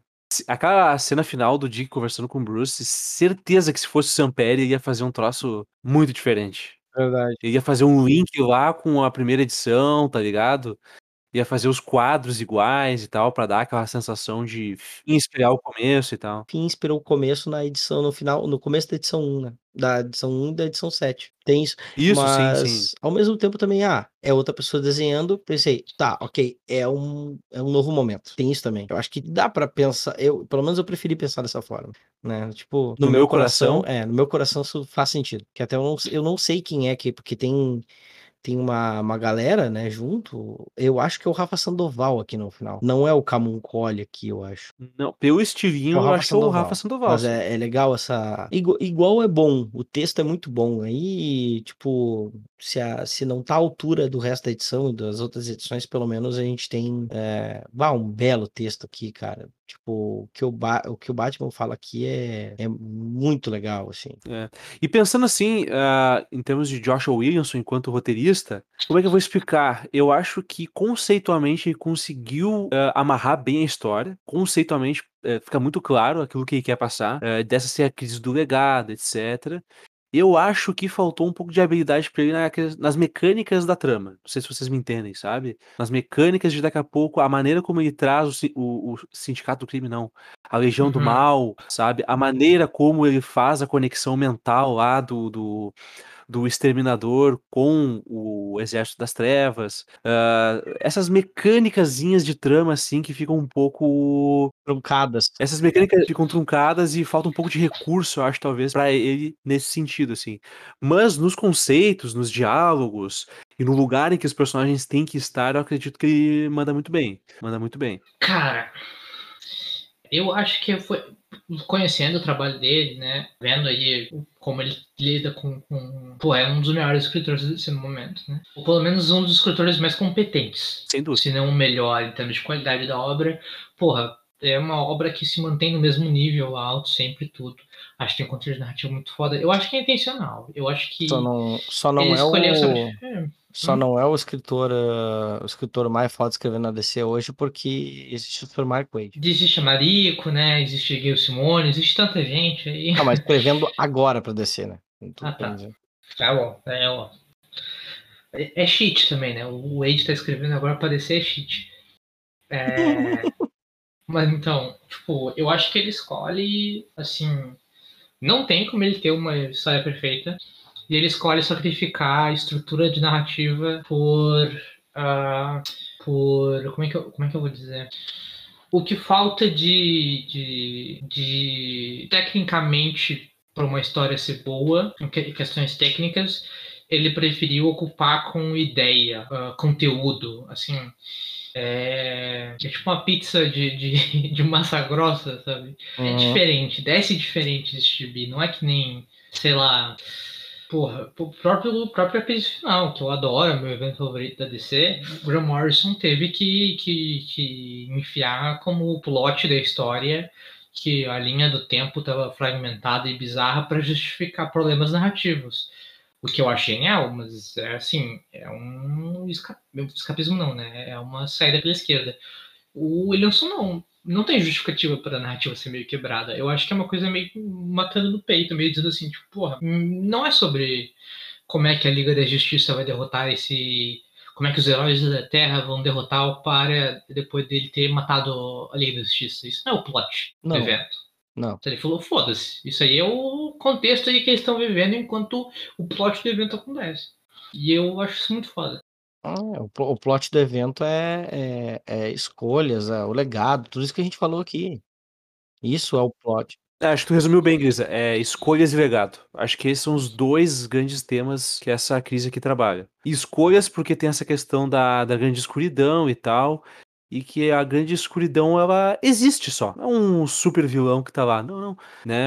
As pessoas e as atitudes que elas tomam é que vão determinar pra onde a escuridão vai ir. Uhum. E a luz também. Então, a... e a questão do legado também, né? O que, que é o nosso legado? Porque o Slade bate muito nessa tecla, né? Tipo, esse é o legado de vocês, trazer pessoas pro campo de batalha, trazer crianças pro campo de batalha, etc, né? Até porque isso tem a ver com o trauma dele, de, de ele ter filhos também que, que ele trouxe pro campo de batalha e morreram. A devastadora tá aqui Uhum. na história, né? Ela que, que faz o Slade É, parar, porque né? mesmo ele sem poder e tudo, ele quer continuar, né? Isso, isso. Porque, tipo, é, mesmo que ele não tenha. é, Mesmo que ele não tenha poderes cósmicos, ele tem uma espada que tem ali uma radiação Kirby Crap ao redor, mas o que importa mesmo é que ela tem uma lâmina afiada. Ele quer enfiar essa espada no Dick e o, o Adão Negro quer impedir ele. Daí ele senta a porrada no Adão Negro, porque o Adão Negro não tem força nenhuma mais.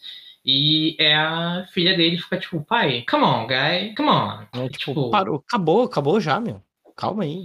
Mas é, é que na real ele ainda tá querendo morrer. né? Sim, tá, tá Ali no final ele não tá mais querendo ganhar, ele tá querendo sem pedir. Ele E quer que alguém ele- mate ele. Ele quer que É, alguém mate, alguém ele. mate ele, sim. Ele quer que alguém, que alguém tome a decisão mais difícil e mate ele. Ele tá tentando não Ah. dar a escolha pra pessoa. É. E, e meio que ela não diz. Nenhum balão dela tem essa fala, mas meio que o que ela tá dizendo pra ele é: se tu forçar as pessoas a tomarem essa escolha, tu tomou essa escolha. Uhum, é por aí. Uh, a gente não chegou a falar de Big Bang, que apesar de ter saído uma semana antes do final da, da crise nos Estados Unidos, ela é um epílogo, né? Mas só para dar um resumo, né? Ela é, falei, é escrita pelo Mark Wade e desenhada pelo Dan Jurgens, é, a final do Norman Redmond, ela é basicamente uma história, é, é, é uma, é uma amostra de como estão, como está o omniverso, né? O multiverso. Não, não, não. É, essa é a melhor, cara, essa é a melhor coisa desse evento. E Big Bang é o primeiro gibi que se passa nesse status quo novo, uhum. que acabou, acabou, acabou. Tem um multiverso, ele tem terras infinitas, deu. Uhum. E, e, e, come, e, começa a dar uma amostra do que, que tem e que pode ter, né? Que mostra tanto uh, que é a, o fio de história que liga isso é o, é o Oli uh, procurando o antimonitor. Como... É o Barry. É o Barry, desculpa. Barry procurando o antimonitor, porque Obviamente, o Barry considera uma das maiores ameaças do multiverso ele, por, né, por motivos de morrer na crise. E ele quer, enfim, ele quer acabar com o antimonitor antes que ele possa ser um problema de novo. Se eu não me engano, não é, não é isso, né? Não era que ele queria, ele queria catalogar mesmo com, com o Ace?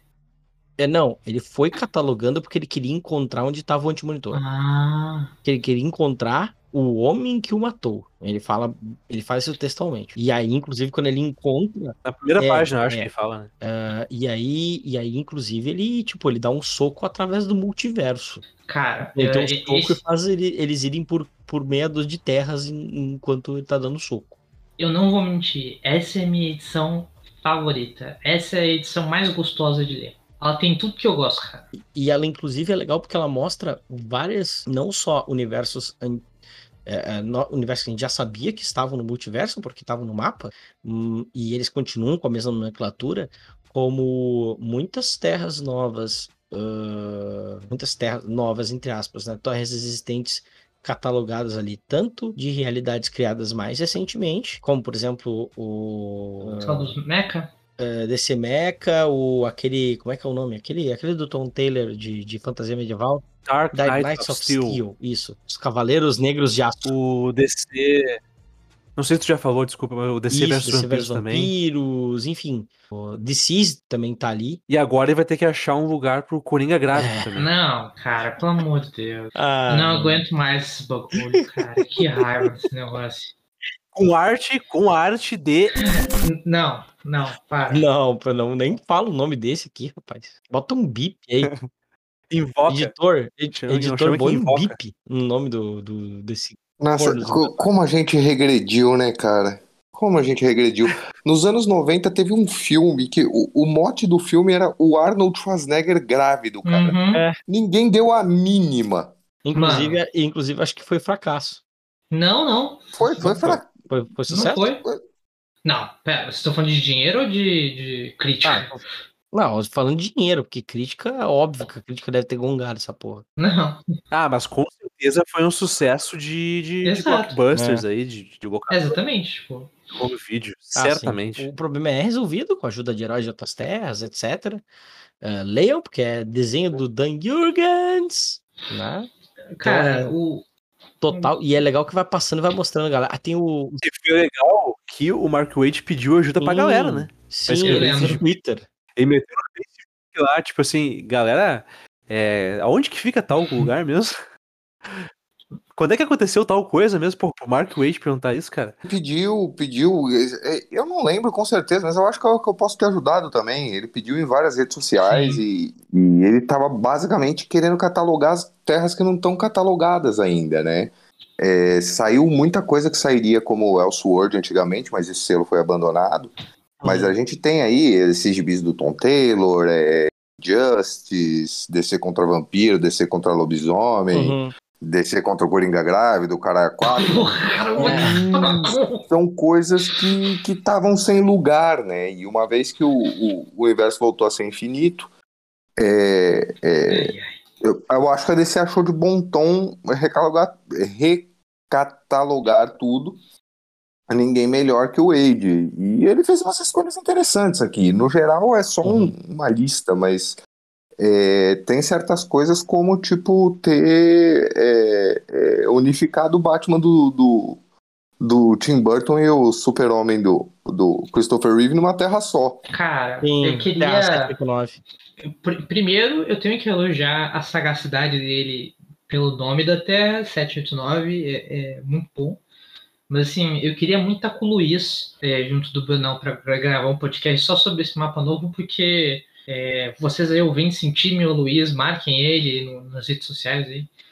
É, porque eu vivia conversando com o Luiz exatamente sobre esse tópico e ele falou: Ah, seria o Christopher, o, o super-homem do, do Reeves, o super-homem da Terra do Batman da Oeste? E eu falei pra ele: Cara, não, o, o super-homem do Reeves é o do, do Macoquito, do Macaquito, e o, Macaquinho. O super-homem do Adão Oeste é o George Reeves. E é a Terra É. Pancinha. Terra Pancinha. E a Mulher Maravilha que usa fralda é a Mulher Maravilha da Terra Pancinha e não tem Mulher Maravilha na Terra do, do Reeves. Tem a super moça que, que enfrenta bruxas. Inclusive tem umas coisas engra- meio engraçadas que eu não sei se foi erro ah, do, do Jürgens na hora de desenhar ah, nessa edição. Porque quando mostra Injustice, Terra ah, tem 49, erro, tem erro, tem erro.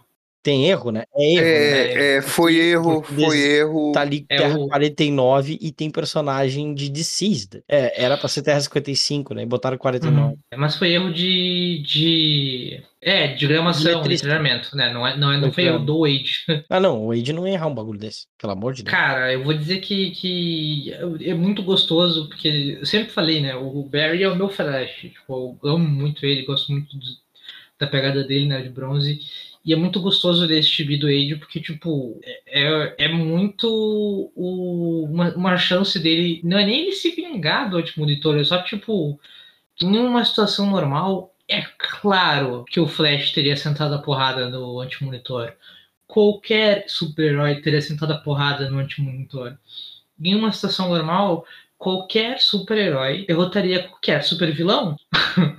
Porque é isso que super-heróis fazem. E é, é tão foda, tão foda, tão foda ele fazer isso.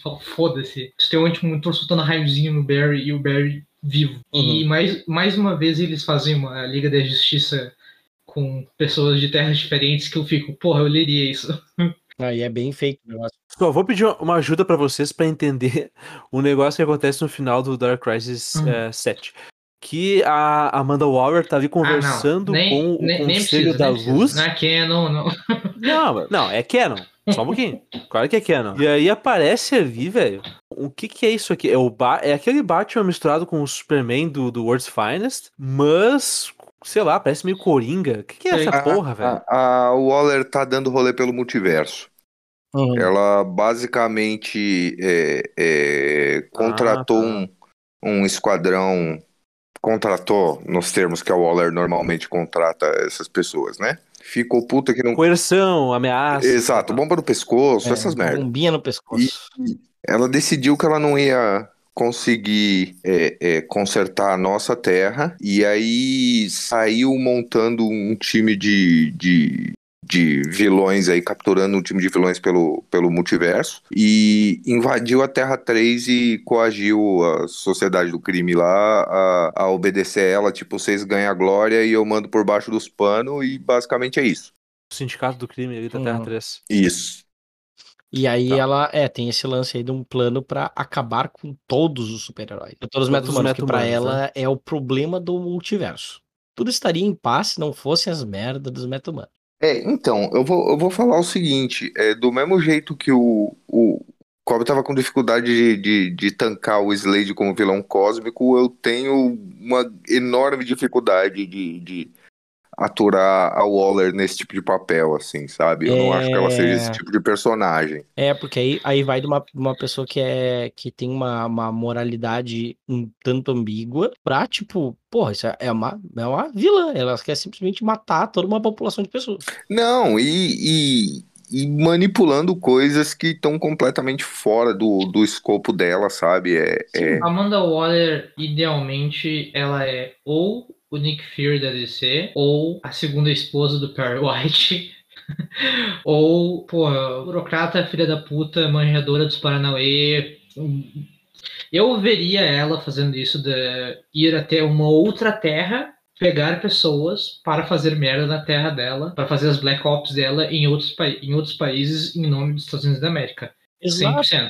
A Amanda Waller é, é a pessoa que aponta o dedo no peito do, do baixo e fala: tá aí, Bruce Wayne, vai ficar aí de bobeira, me deixa fazer meu trampo e vai-te embora. É, então, mas. Aí agora ela é uma vilã, vilã multiversal. Então, exatamente. exatamente. O legal da Amanda Waller é, é, é, justamente que ela põe o dedo na cara e fala: Ô Bruce Wayne, vai se fuder com um orçamento de tipo duas coxinhas e um passo de busão, entendeu? É, Isso. Não é para ser uma vilã cósmica, cara. Cara, eu olho essa imagem dela com aquele mecha, mecha coringa ali, parece um refugo de, de Minion, de Invincible. O, é, é, um belo, é um belo bonequinho. O seguido do o que me parece uma paródia não intencional do Scott Snyder e aqueles e aquele pacificador e pacificadora, isso me parece tipo teaser de evento do Jeff Jones, sabe? Bah. É, não, pode ser isso aqui, podia ser uma página de Flashpoint. É, eu ia dizer é o final de é o equivalente do Flashpoint Beyond do final não da poderia, finaleira. Não poderia, não, não poderia. Vocês não leram Flashpoint Beyond.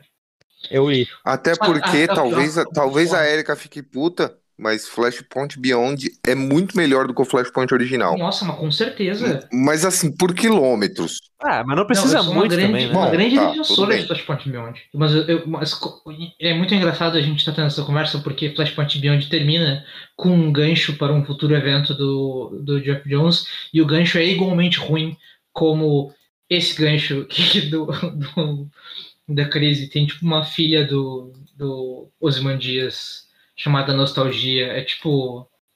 É. Não sei. É Esse é o teu gibi bom. Esse não, é o teu gibi bom. Não, tu não me vem com essa, não, senhor. Senhor Kobielski. Tu não me vem com essa, não. Enfim. Enfim. Gente, pois bem, pessoal, então esse foi mais um episódio do Muralha da Fonte Podcast. Obrigado por ter nos acompanhado até aqui e não se esqueça de nos seguir nas nossas redes sociais, tá, gente? Repetindo, é arroba Muralha Podcast no Twitter, arroba Muralha da Fonte Podcast no Instagram e Muralha da Fonte no Facebook. Né? Caso você esteja uh, agora aí no final do universo, no final da linha do tempo conhecida, e celulares não estejam mais ao seu alcance, você pode enviar um e-mail para muralha da fonte podcast gmail.com.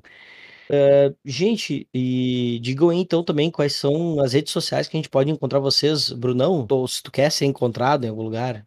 Não. Não, tá. Não não. encontrar em lugar nenhum, tá? É, é uma dica para vocês, tá? Érica? O Brunão vai querer ser encontrado no futuro podcast que eu vou estar fazendo com ele, que eu não sei ainda sobre o que, que é. Vai Muito menos dele, porque eu, eu acabei, de, acabei de inventar isso. Uh, além disso. Na verdade, não. Você inventou isso faz um ano e meio já, mas é que não tava rolando. Porra, que isso, Bruno? Não faz, não faz isso comigo, não me, não me joga nem. Eu provo. Não para, Bruno, que saco. Bruno parece, parece candidato tucano em, em eleição dos anos 80 mostrando o jornal. Enfim, falando em jornal, você me encontra é, em, no site Planeta Diário, dailyplanetdc.com. É, você também me encontra nos livros publicados pela Arcbeetle Press, tudo junto.com. Você me encontra em suas respectivas redes sociais, arroba no Twitter, arroba dailyplanetdc e arroba Arcbeetle Press. Também faço parte do podcast Aquele Outro Podcast sobre Quadrinhos, no qual nós falamos sobre podcasts extremamente fora da curva e aparentemente nada da DC da Marvel. Mas eu diria que o próximo podcast vai sair, assim, vocês não vão ver vindo. Você nos encontra no Twitter, no arroba aquele outro pod 1. E aí, meu, meu querido Pedro, relembre aí para nós onde é que nós podemos te encontrar nas redes sociais. Cara, vocês podem me encontrar em arroba Kobielski Pedro, lá no Twitter. E no Instagram, o contrário, arroba Pedro Kobielski. E estamos aí todo dia falando groselha de, de DC e de quadrinhos e, e de política nacional e do Grêmio. Uh, no Twitter e nas redes sociais. Então segue lá e vamos trocar essa ideia. E como isso afeta o Grêmio? Desculpa, né? Ah, não, o Exterminador, o Slade, mudou o multiverso. Beleza, tá, mas como isso afeta o Grêmio? Descubram lá no, nos perfis do Pod, então, gente. É, eu sou Marcelo Grisa, ou Grisa, É, esqueçam Marcelo, é só grisa, né? Esquece, esse negócio de nome é, é tão demodê já hoje em dia. Um, vocês me encontram em brisagrisa no Instagram e no Twitter. É, em breve também podem me encontrar, podem falar comigo. Uh, em breve vou ter, vão começar também as minhas vendas de Riscos no Escuro, coletânea de quadrinhos que eu participo, foi lançada agora na CCXP 2022. Né? 13 autores, histórias todas diferentes, baseadas numa mesma premissa. Né? Uma garotinha que vê uma chuva de meteoros. Coisas muito diferentes acontecem de uma história para outra, baseados nesse mesmo ponto de partida. É, tá bem legal, né? É, então vocês podem falar comigo, eu vou também divulgar nas minhas redes, mas fiquem de olho, tá bom, gente? É o primeiro, uh, primeiro produto aí do coletivo Bereguedê, né? com grandes amigos aqui deste podcast e além. Também deixar assim uma, um último pedido para vocês, tá? É, vamos, vamos, vamos também pedir para vocês o que, vocês querem ver. A gente já tá com um pouco do nosso cronograma já é, fixado, pelo menos até aí março, abril, a gente já tem mais ou menos o que a gente quer gravar, mas a gente quer saber de você, ouvinte do Muralha da Fonte, qual assunto é, então vocês querem sendo tratado aqui no podcast. Comentem aqui na pergunta, na caixinha que tem aqui neste episódio que deve aparecer no seu agregador de podcast. Com certeza aparece no próprio Anchor e também no Spotify. Em alguns outros vai aparecer também. Depende aí da plataforma que você usa. Se não, também pode entrar em contato com a gente, pode mandar mensagem pra gente, pode falar lá uh, nos nossos perfis. Tá, gente? Muito obrigado mais uma vez pela sua uh, audiência, sua ouvidência e nos vemos do outro lado da muralha. Um abraço.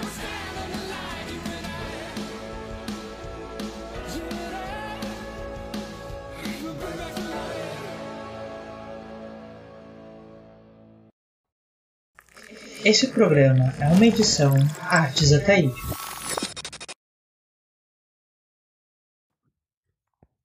Bom dia, boa tarde e boa noite, Decenalta. Tudo bem com você? Espero que sim.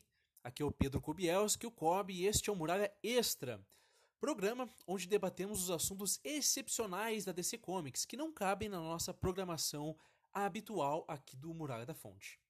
No programa de hoje, o Muralha da Fonte presta tributo a Rachel Pollack, lendária escritora de ficção e fantasia que nos deixou essa semana. Mas antes disso, gostaria de fazer um importante aviso para você, decenalta. A muralha precisa de você, isso mesmo.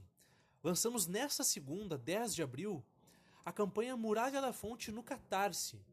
A partir da módica colaboração de R$ reais, você pode nos ajudar a profissionalizar áreas estratégicas do nosso podcast, como a edição e o gerenciamento de redes sociais, além, é claro, de ter recompensas super especiais, que vão desde sua menção em todos os episódios, isso mesmo, até o acesso a conteúdos exclusivos feitos só para você. Então, se tu curte nosso trabalho, considere apoiar o nosso projeto. Muralha da Fonte no Catarse link na descrição. Dito isso, vamos para o episódio de hoje. Rachel Pollack nasceu em 1945 no Brooklyn, em Nova York. Se tornou escritora em meados dos anos 70, quando iniciou sua vasta obra sobre tarô. Isso mesmo. Rachel teve uma destacada carreira como escritora de ficção científica e fantasia, tendo ganho prêmios como Nebula e o Arthur C. Clarke por seus romances. Para a DC, Rachel escreveu Os Novos Deuses e A Patrulha do Destino, quando sucedeu Grant Morrison no título, e introduziu a primeira heroína trans da DC Comics, Kate Godwin, a Coágula. Para marcar a passagem de Rachel, trazemos a vocês o belíssimo e emocionante texto de Erika Ataide. Escutem a seguir. Eu queria escrever um obituário para Rachel Pollack, mas não consigo. No entanto, posso misturar letras e palavras. Posso escrever uma descrição bonita, mas vaga, de sua vida. Posso pedir que modelos de linguagem moldem parágrafos bem elaborados em algo que se pareça com um obituário decente. Mas, na realidade, não posso escrever o obituário de Rachel Pollack. Rachel Pollack era a mulher, especialmente para mim. Ela foi a escritora que quebrou minha mente e me ensinou que a binariedade de gênero era uma artimanha a ser descartada. Uma mitologia da qual poderíamos escolher sair. Suas palavras sobre cartas me inspiraram até hoje, quando lentamente percorro o caminho da leitura. E seu trabalho em quadrinhos com os novos deuses e a patrulha do destino são algumas das coisas que nunca, jamais esquecerei. Quando eu era uma jovem mulher, recentemente saindo do cisgenerismo e ainda acreditando nas mentiras da binaridade, escrevi um pequeno texto sobre representação em quadrinhos. Estava tudo bem, não muito profundo, mas bem pesquisado, como a maioria das coisas que eu fazia naquela época.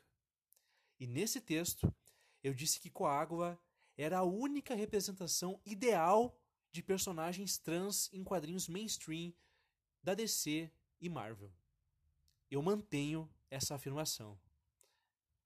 Personagens como Dreamer e Escapada são sucesso agora nos quadrinhos, embora mal existam.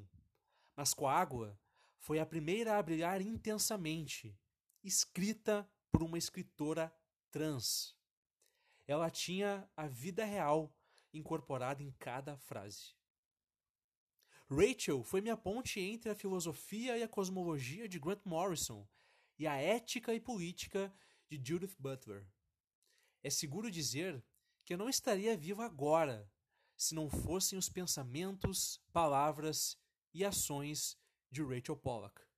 Não só eu, mas a maioria dos indivíduos transmodernos no noroeste global, talvez até mesmo em todo o hemisfério ocidental. É difícil explicar para pessoas que não são ao mesmo tempo grandes fãs da história em quadrinhos e transgêneras, mas eu vou tentar. Rachel não apenas existiu, ela resistiu. Sua arte foi fundamental para as histórias em quadrinhos da DC. Seu trabalho em tarô e ocultismo foi tão vasto e poderoso que ela continua sendo um dos grandes nomes no assunto, tendo pessoalmente lidado com as cartas para construir uma versão impressa do baralho da Vertigo. Neil Gaiman e Karen Berger a consideravam sua igual, e por boas razões. Ela ganhou vários prêmios por seu trabalho, incluindo o prêmio Arthur C. Clarke. E ela fez tudo isso durante um tempo em que ser queer era um crime na maior parte do planeta, quando ser você era uma sentença de morte pela lei não escrita no resto dele. Esquadrões da morte pagos pelo regime civil-militar brasileiro, caçavam pessoas nas ruas de São Paulo. A solução de Thatcher para a crise da AIDS no Reino Unido era deixar os gays apodrecerem. E a de Reagan não era muito melhor na chamada Terra da Liberdade. Portugal e a maior parte da Europa continental ocidental foram mais silenciosos em suas formas passivas de nos deixar morrer ao não nos dar acesso à saúde, mas estava lá. Rachel Pollack ficou diante das máquinas de escrever dos deuses e criou tramas e mitos modernos na Casa das Lendas e contou verdades e contos para nos inspirar, para nos fazer saber que o material pode queimar e doer, mas que lutaríamos. Pois no distante passado éramos deuses éramos sacerdotes, chefes e curandeiros. E em alguns lugares ainda somos. Eles tentaram nos apagar. A direita e os esquerdistas de todos os lugares escolheram apagar nossa história. Mas Rachel Pollack nos fez novos deuses.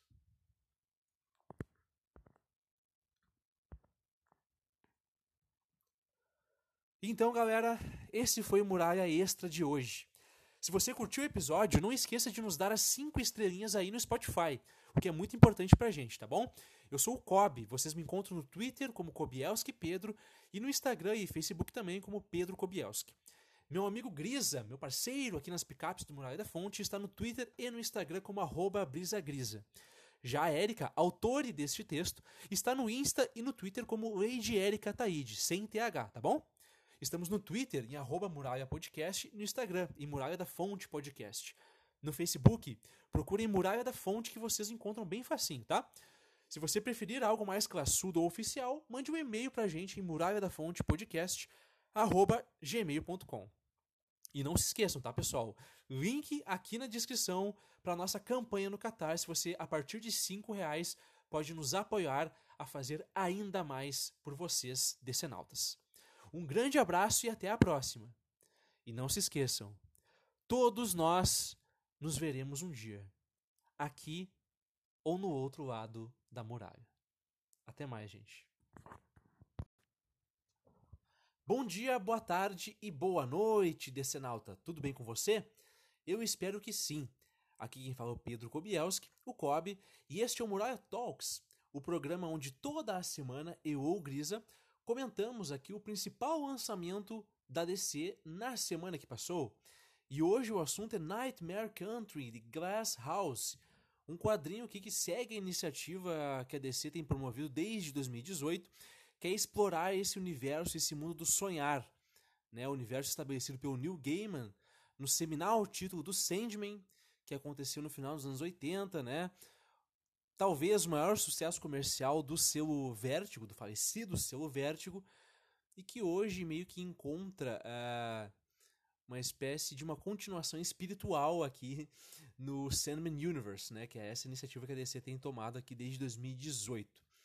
É um quadrinho que é escrito pelo James Tynion Fourth, né? O escritor que aqui na DC teve uma passagem, digamos assim, não muito elogiosa, né? Pelo Batman, mas que tem um trabalho muito consistente e muito competente nos quadrinhos de horror independentes.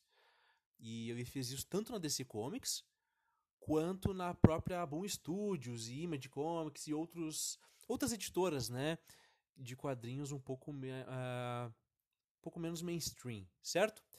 É, antes, pessoal, da gente começar com o nosso review aqui, continuar com o nosso review, eu gostaria de convidá-los a, caso você curta o nosso trabalho, caso você já goste aqui do trabalho do Muralha da Fonte, um podcast que semanalmente entrega conteúdo para você, considere nos apoiar no Catarse, tá? A gente acabou de iniciar uma campanha lá no catarse.me barra muralha, onde a partir de cinco reais você pode colaborar com a gente, tá? A produzir mais e melhor para você, decenalta.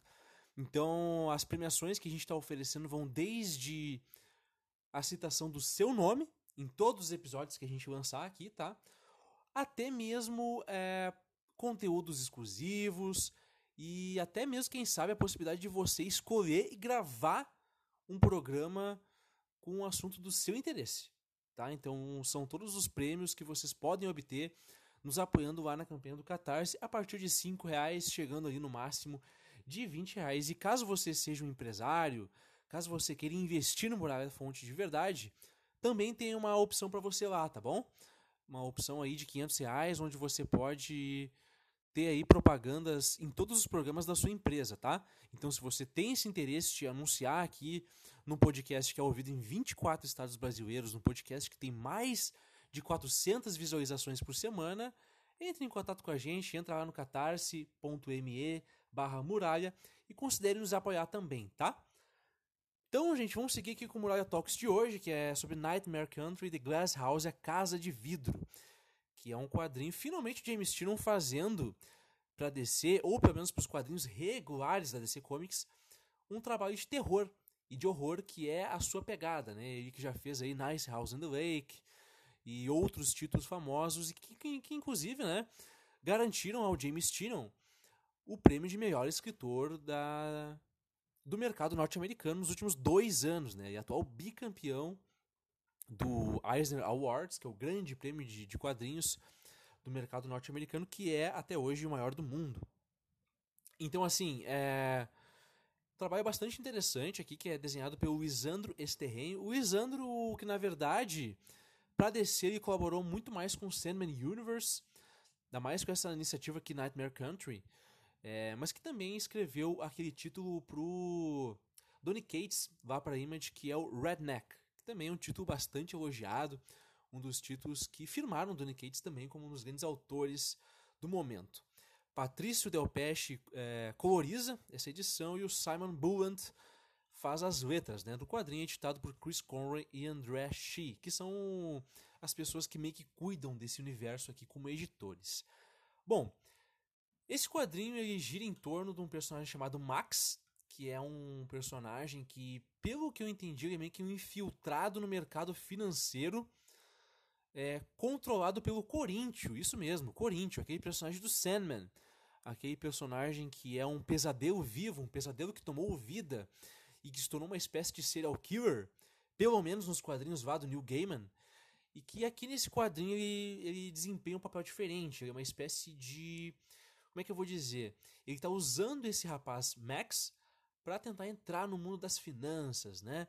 E vamos combinar, né? Essa ideia de você tratar Wall Street e todo esse entorno do, do, do, mundo financeiro e do dinheiro e relacionar isso com o satanismo, com o demônio, não é uma ideia exatamente original, é, nem mesmo nos quadrinhos da DC Comics, porque a gente já viu isso inúmeras vezes no quadrinho do Hellblazer, né, o quadrinho lá do John Constantine.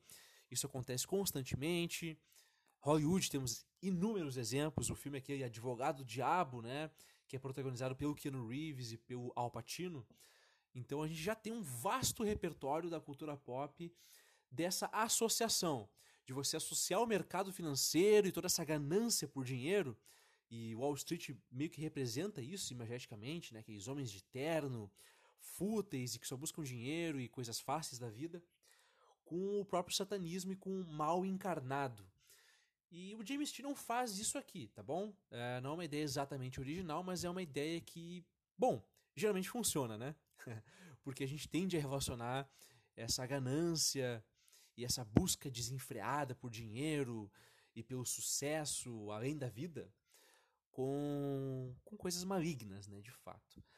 E bom, uh, de uma maneira não tão, digamos assim, surpreendente, a gente descobre que a empresa que o Max trabalha aqui, que eu já digo o nome para vocês, mas é uma empresa que está envolvida com satanismo de certa forma, né?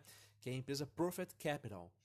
Então ele acaba sendo chamado pelo seu chefe para ir num, num, num, segundo. Eles estão numa festa, né? Na verdade, uma festa onde eles estão ali num clube e o Max conta para essa garota que ele está conversando que na verdade as pessoas que vão pro after, digamos assim, que vão pro segundo clube da noite é que acabam subindo na carreira e tendo acesso de fato às benesses, né? E a, e a própria, digamos assim, ao próprio crescimento dentro dessa empresa, né? a empresa Profit Capital. E ele acaba finalmente sendo chamado para isso. E ele comemora. Só que a gente repara que, de uma maneira muito esquisita, ele está sendo meio que orientado pelo Corinthians. Né? Como se o Corinthians tivesse colocando ele como um espião dentro dessa empresa. Bom, aí obviamente que acontece um momento em que o chefe do, do Max chama ele para conversar com o dono da empresa que tem um trabalho grande para ele. E quando a gente chega lá nessa sala do grande chefe, do grande dono, né, do grande manda-chuva da empresa Profit Capital, nós, leitores, já percebemos que se trata de uma entidade. Não é uma pessoa normal, não é um cara qualquer. Já dá para ver que é uma espécie de entidade demoníaca. E aí a gente fica pensando, qual é o interesse do Corinthians nisso tudo? E por que, que ele tá colocando uma pessoa normal lá, já que o Corinthians é um cara que a gente sabe muito bem. Quem leu o Sandman do Neil Gaiman sabe, quem viu a série também.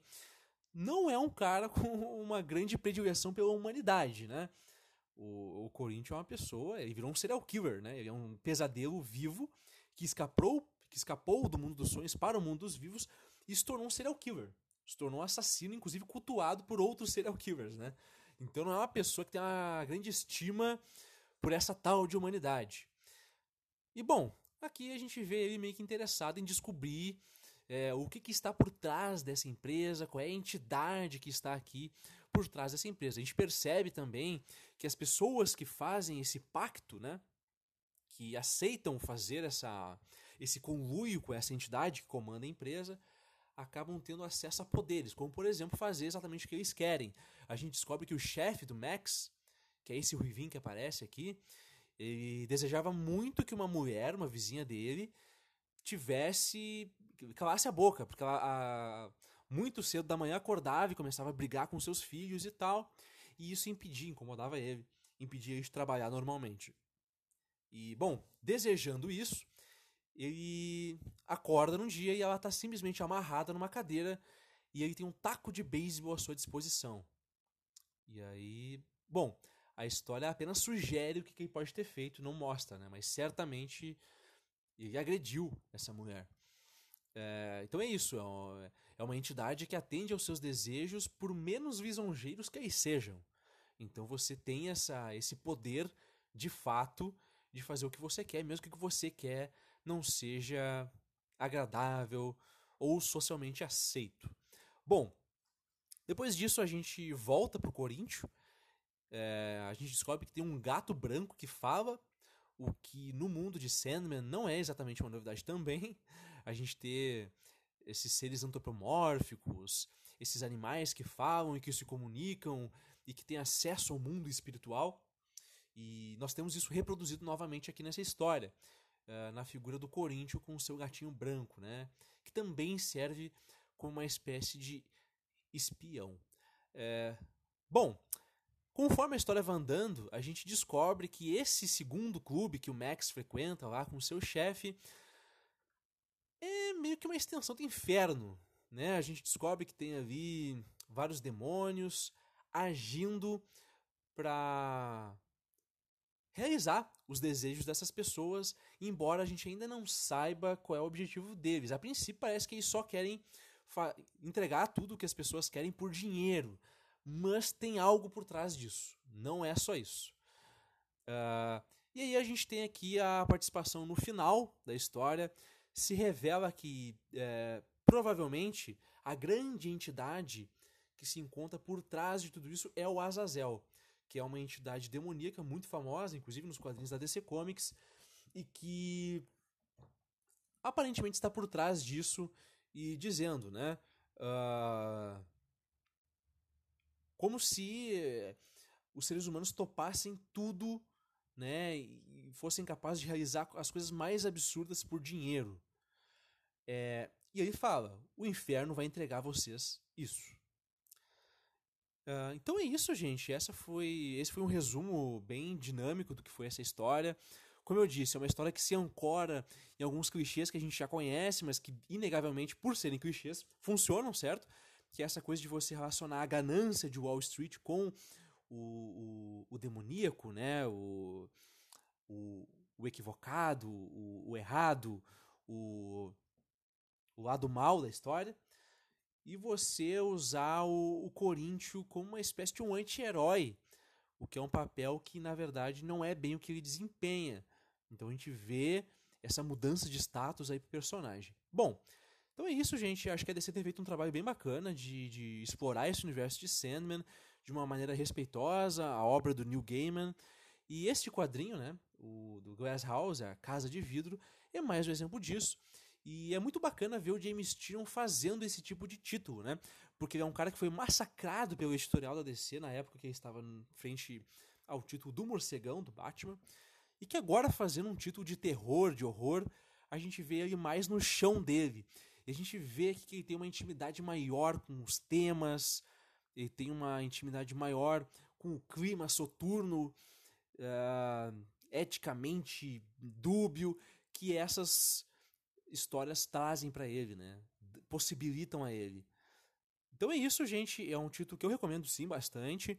É, não sei como é que esse título está sendo publicado no Brasil. Eu lembro que saiu uma época numa espécie de mix do Sonhar.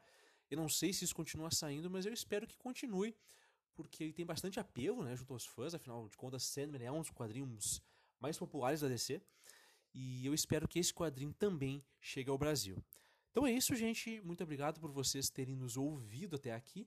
Eu reforço o pedido para que vocês, é, se vocês gostam do nosso trabalho, considerem nos apoiar a partir de cinco reais lá em catarse.me barra muralha onde de 5 a 20 reais vocês podem nos apoiar e nos ajudar a produzir ainda mais e ter acesso a recompensas exclusivas, a conteúdos exclusivos e tudo mais o que vocês imaginarem, tá ok? Uh, vou pedir para vocês nos seguirem nas redes sociais. Eu, Pedro Kobielski, estou no Twitter como Kobielski Pedro e no Instagram e Facebook como Pedro Kobielski. Meu amigo, meu grande parceiro aqui nas picapes do Muralha da Fonte, o Grisa, está em brisagrisa, tanto no Twitter quanto no Instagram. A nossa grande amiga Erika Taide, que inclusive fez um texto belíssimo recentemente sobre dando a sua despedida né, para Rachel Poe, que foi uma das grandes autoras da DC, teve um trabalho muito marcante na Patrulha do Destino, uma grande ativista dos direitos é, transgêneros nos Estados Unidos. E a Erika fez uma belíssima homenagem para ela, que vocês podem conferir lá no nosso Muralha Extra 7. Tá? É, ela está no Twitter e no Instagram como Lady Erika Taide, sem TH, tá bom? O Muralha da Fonte está no Twitter como arroba Muralha Podcast, no Instagram como Muralha da Fonte Podcast, no Facebook Muralha da Fonte. Caso vocês queiram entrar em contato conosco, daqui a pouco até mesmo para divulgar o seu trabalho com quadrinhos, porque nós estamos fazendo isso no Muralha da Fonte agora, divulgando trabalhos autorais nacionais. Tá? Então, se você tem interesse de ver o seu trabalho divulgado aqui, você pode entrar em contato com a gente no nosso e-mail, tá bom? Que é o muralha da fonte podcast gmail.com. Bom, gente, é isso. Um grande abraço para vocês e até a próxima, viu? Não se esqueçam, a muralha fala. Bom dia, boa tarde e boa noite, Decenautas. Tudo bem com vocês? Eu estou aqui com a Erika. Opa, e aí, galera? E nós acabamos de assistir The Flash. O The Flash, né? O The Flash. O The Flash, que é o novo filme da DC, é, estrelado por Ezra Miller, dirigido por Andy Muschietti e, enfim, vocês sabem a ficha técnica do filme. É, e aqui nós vamos fazer uma pequena crítica sem spoilers, tá bom? É, depois a gente vai lançar uma crítica, né, com, Sim, com spoilers isso. mais detalhado, para vocês que já assistiram o filme daí, tá bom? Então, por enquanto, vamos falar de uma maneira superficial sobre os aspectos gerais do filme. É, bom, antes da gente começar, não se esqueçam de entrar em catarse.me barra muralha e se tornar um muralheiro a partir de cinco reais, ajudando o Muralha a produzir ainda mais, se tornando um apoiador. É, então é isso, vamos para a crítica. Bom, gente, vamos então falar de The Flash, novo filme da DC. E, bom, acho que a gente já concorda que o filme é bom, né, Erika? Não, com certeza. É, a, a base é que ele é um bom filme. É. Que não é muito fácil de se conquistar, né? Porque, infelizmente, filme de hominho costuma ser meio meio pra baixo hoje em dia. Mas sabe por que eu gostei desse filme? É, não por causa de toda a, a, a barulheira, todas as usinhas, todas as lutas de hominho. Eu gostei desse filme porque o centro emocional da trama é muito forte. Então, é, em nenhum momento a gente se desconecta do personagem principal ou dos personagens principais, né? Uhum. Que são as duas versões do, do Barry Allen, né? Do, do, presente e do passado. E isso é que torna o filme forte, porque em nenhum momento a gente é, é, se distrai da trama por conta disso, né? Concorda? Eu concordo, eu concordo. Eu acho que o, o filme tanto no roteiro quanto no, na direção, eles escolheram ser, assim, ó, cirurgicamente é, como guiar o, o telespectador, por assim dizer. Sim. Emocionalmente pelo filme, eu concordo, sim. É. é. e assim, o filme não é perfeito, né? É, o filme tem alguns problemas ali. Uh, eu, é, não tem como não dizer, né? O CGI do filme é. Tem algumas vezes que fica esquisito. Sabe, tem uma cena logo no começo que é. Eu não vou falar para não dar spoilers, mas é uma cena logo no começo, logo nos 20 primeiros minutos de filme, em que tu ainda não aqueceu o jeito, tu não tá totalmente imerso no filme, entendeu? Na narrativa. Ainda não tá totalmente, ah, superação da descanso. E aí tem a CGI ali que ah, incomoda demais. É, a CGI é bem vagabunda. É, ela, vagabunda. ela é CGI de Doctor Who, assim. Doctor. e, mas eu gosto, pra mim é, um, é charmoso, assim. Mas e, eu sei que não é pra todo mundo e tem gente que prefere um CGI mais, mais carregado em tentar ser semelhante E ele não tenta. É, é, Eu senti mais assim o CGI em cenas um pouco mais é, dramáticas, sabe? Quando tá no meio da ação ali, e o Flash correndo para tudo que é lado e tal, eu não fiquei incomodado.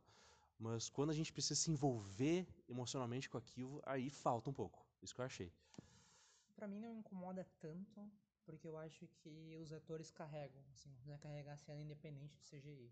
Por exemplo, eu não sinto é, como eles fizeram a questão dos dois Ezra Millers, sabe? Eu não sei qual foi, o, qual foi o jogo que eles fizeram, porque tem várias técnicas, eu não consigo ver qual foi. Sim. E não me atrapalha em nenhum momento. Para mim isso é mais importante porque são dois personagens que interagem muito um com o outro e poderia ficar muito novela da Globo, sabe? Sim. Ficar fazendo sempre filmando nas costas um do outro, e não é. Chaves ali, o Nhonho e o seu barriga. Exatamente. É. Não, não, realmente. É... Mas enfim, é... e falando nisso, aproveitando esse gancho aí, o Barry Allen, o Barry Allen, o Ezra Miller interpreta aqui dois personagens diferentes. Porque são dois Barry Allen e cada um tem uma background e uma bagagem completamente diferente, e isso se traduz na personalidade deles, e o Ezra Miller tira isso de letra. O Ezra Miller está muito bem nesse filme. Eu acho que ele carrega esse filme em, diversos momentos, até para falar a verdade. Eu acho que é, o melhor ator do filme é o Ezra Miller. Assim, não, em termos do que executa neste filme especificamente, é o Ezra Miller. Muito bom, muito. Nossa, é, concordo com tudo que tu falou. E adiciono que, assim, é, ele faz o Barry da Era de Bronze e ele faz o Barry da Era Moderna. Sabe? Ele faz, ele faz 50 tons isso. de Barry Allen. 50 tons de Barry. Não, ficou realmente muito bom, muito bom, de verdade. É, assim, é, que, o terceiro ato do filme é um pouco bagunçado, e isso um pouco é de propósito, é intencional do filme, e um pouco é por conta de. Eu acho que eles não souberam muito bem o que fazer com um certo personagem, se não é que você me entende, ou uma certa entidade que está presente no filme inteiro, mas aparece de fato no final. Eu senti que, sabe, poderia ter sido melhor utilizado e eu senti que se resolveu muito rápido e muito fácil. Eu não sei se tu concorda com isso. Eu não concordo que foi resolvido muito, muito fácil, mas foi resolvido muito rápido, sim. Porque é, eu acredito que o, filme, eu não vou entrar em detalhes da estrutura do filme, porque infelizmente eu acho que é uma coisa que se entrega, mas assim, a maneira que eles escalaram o clímax, que é praticamente um clímax em três etapas, quando ele chega no clímax, assim, tipo, este é o clímax, o ponto máximo do filme, é, é uma coisa meio Geoff Jones, assim, a solução. Porque eu compreendo que é meio impossível a essa altura do filme tu fazer uma coisa. O filme teria quatro horas. É, é. Eu acho que isso poderia ser resolvido facilmente. Sabe? Se tu mostrasse ali, nessa cena, uns flashbacks desse personagem tentando, tentando, tentando. Tu tá entendendo o que eu tô falando, né? Quem já viu o filme Sim, vai entender o que a gente tá falando. Eu concordo com o que tu tá falando e eu adiciono que assim, é, que nem aquele negócio do da lata no final, sabe? Que a uhum. gente não vê que faz diferença, mas faz. Sim. Eu acho que poderia ter mais coisas que aconteceram durante o filme que foram realizadas por esse, esse personagem que a gente tá falando. E a gente só vê que foram, foi ele no final. Eu acho que seria interessante. Eles até tentam fazer isso, porque tem uma fala que ele manda ali, né? Sim. Que é eles tentam compensar a ausência dessas cenas com uma fala muito rápida, né? Sim, e não funciona. É, é uma coisa que, assim, é um vício de filme de quadrinho direto dos anos 2000, que é você pegar uma coisa do quadrinho, botar na, um personagem dizendo ela na tela como se fosse a mesma coisa, e não é a mesma coisa. Sim. E eu acho interessante seguir esse filme, tu falou dessa solução que é meio é, forçada, né? E o filme altera algumas soluções tão elegantes com algumas soluções tão, sabe, exageradas e isso que fica meio desbalanceado, entendeu? Por exemplo, a solução da lata de tomate é incrível. É de uma elegância, de uma simplicidade, né, ímpar. É, a lata vocês vão saber o que é no, assistir no filme, né? A gente Mas, não vai dar lata aqui. A gente não vai, é, a gente não vai botar na lata o que é. Mas enfim, é uma solução elegante, simples, sabe? É, tal qual uma teoria de física, né? Uhum. elegante. Sim e alterna com outras soluções que são tão exageradas e off the top, sabe? É, enfim, é, acho que é esse o problema do filme. Ele não balanceia bem entre essas coisas, né? Eu, eu concordo que isso acontece. Eu particularmente amo isso, porque eu acho que quadrinhos é isso. Sim. Acho que esse, eu acho que esse filme ele abraça, não tem como tu, não tem como tu ter a mínima dúvida que esse filme abraça quadrinhos. Ele não quer ser um filme sério. Não. Ele não, ele não é grindark, ele não é nenhuma dessas porra.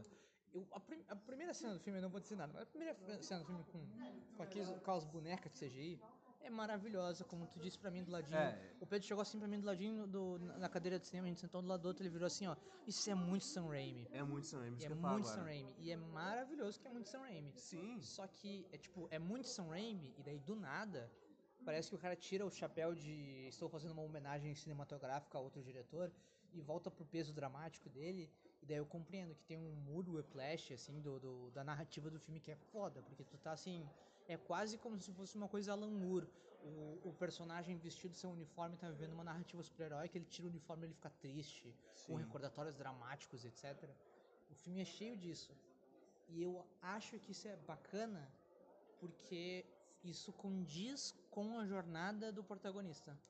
Porque o protagonista, ele é bobo, infantil, ele tem toques. Esse filme brinca com a ideia dele estar no espectro autista. É, e de repente ele é tipo, ele é a pessoa mais séria da sala. Sim. Ele precisa amadurecer. E esse filme é o amadurecimento dele. Eu acho isso muito bacana. É. O que eu acho bacana também, falando em termos de gênero cinematográfico, esse filme fica girando é, entre dois gêneros principais, é, ou três, se a gente for mais rigoroso, né? O filme tem muita comédia. Sim. O filme é muito, tem muita comédia e eu acho que ele é bem sucedido, ele é engraçado. Porque o filme ele depende, ele se ancora muito no humor físico e o Ezra Miller integra isso. Sim. Tal qual o Buster Keaton, sabe? É, é muito físico a comédia desse filme e funciona. E muito terror também, que é o chão do Andy Muschietti, né? o chão do Andy Muschietti. E o Andy Muschietti tem uma coisa com o bebê, né? Uma coisa impressionante. No It já tem uma cena horrorosa, horrenda. E esse filme aqui também é uma cena que fica no limiar entre a ação e o terror. Eu vou falar um bagulho que vai dar é, é, espaço para a imaginação dos ouvintes, mas eu não vou entrar em detalhe, mas o bagulho do micro-ondas me deu gatilho. Nossa, demais! Pra quê? Vocês vão saber logo, eu especialmente fiquei apavorado nessa cena por um motivo que vocês vão saber em breve. Não, eu te entendo porque no final do filme eu chorei em carga tripla porque história de mãe. É, sim. Esse é... filme pra nós dois. Infelizmente eu acho que esse filme não vai ser tão impactante pra quem tá assistindo se não tiver no mesmo momento que eu e tu estamos. É, com certeza. Momentos diferentes, mas que o filme trata. É verdade, é verdade. É, e uma coisa que eu acho, eu concordo com o que tu falou do, do filme ser cômico, que o filme tem um horror. Tem uma coisa que a Sofia, minha amiga, que vive com a gente, também me comentou que logo que surge um grande personagem, acho que todo mundo sabe quem é, por causa que tá no trailer, pelo Sim. menos no, tra- no um trailer que eu assisti. Em É, todos. tu, tu tem, ah, então beleza. Quando surge o Bruce Wayne do, do, Michael Keaton? do Michael Keaton, Macaquito, é, a, a narrativa visual do filme vira retrô e você tem um filme do Batman do, do, do Tim, Tim Burton, Burton. mas com é, mas bem dirigido no caso. Ah, não xingando o Tim Burton, mas é porque ele não é um cara de ação e etc. Não, e passou muito tempo também, né? É, Sim, os São de é. 30 anos atrás. Exato. E eu senti assim, tipo, meio que uma recompensa, sabe? Porque quem viu aqueles filmes vai e curtia e se esforçava pra curtir. E agora tu tem cenas de ação incríveis. E sério, eu tava nem aí que era um velhinho de 70 anos dentro da roupa. Exatamente. Eu só entrei na catarse e aproveitei. Porque é bem dirigido. É bem dirigido. Exatamente. Esse filme é muito bem dirigido. Quando vem esse personagem, ele muda a narrativa pra assim, ó, gente, é este personagem. E quando vem outro personagem, ele joga de novo, assim, é, é- ele quase que brinca com, com aquele outro filme do James Gunn, que o James Gunn só produziu, o Brightburn. Brightburn. brinca com o Brightburn e ele não vai nessa direção.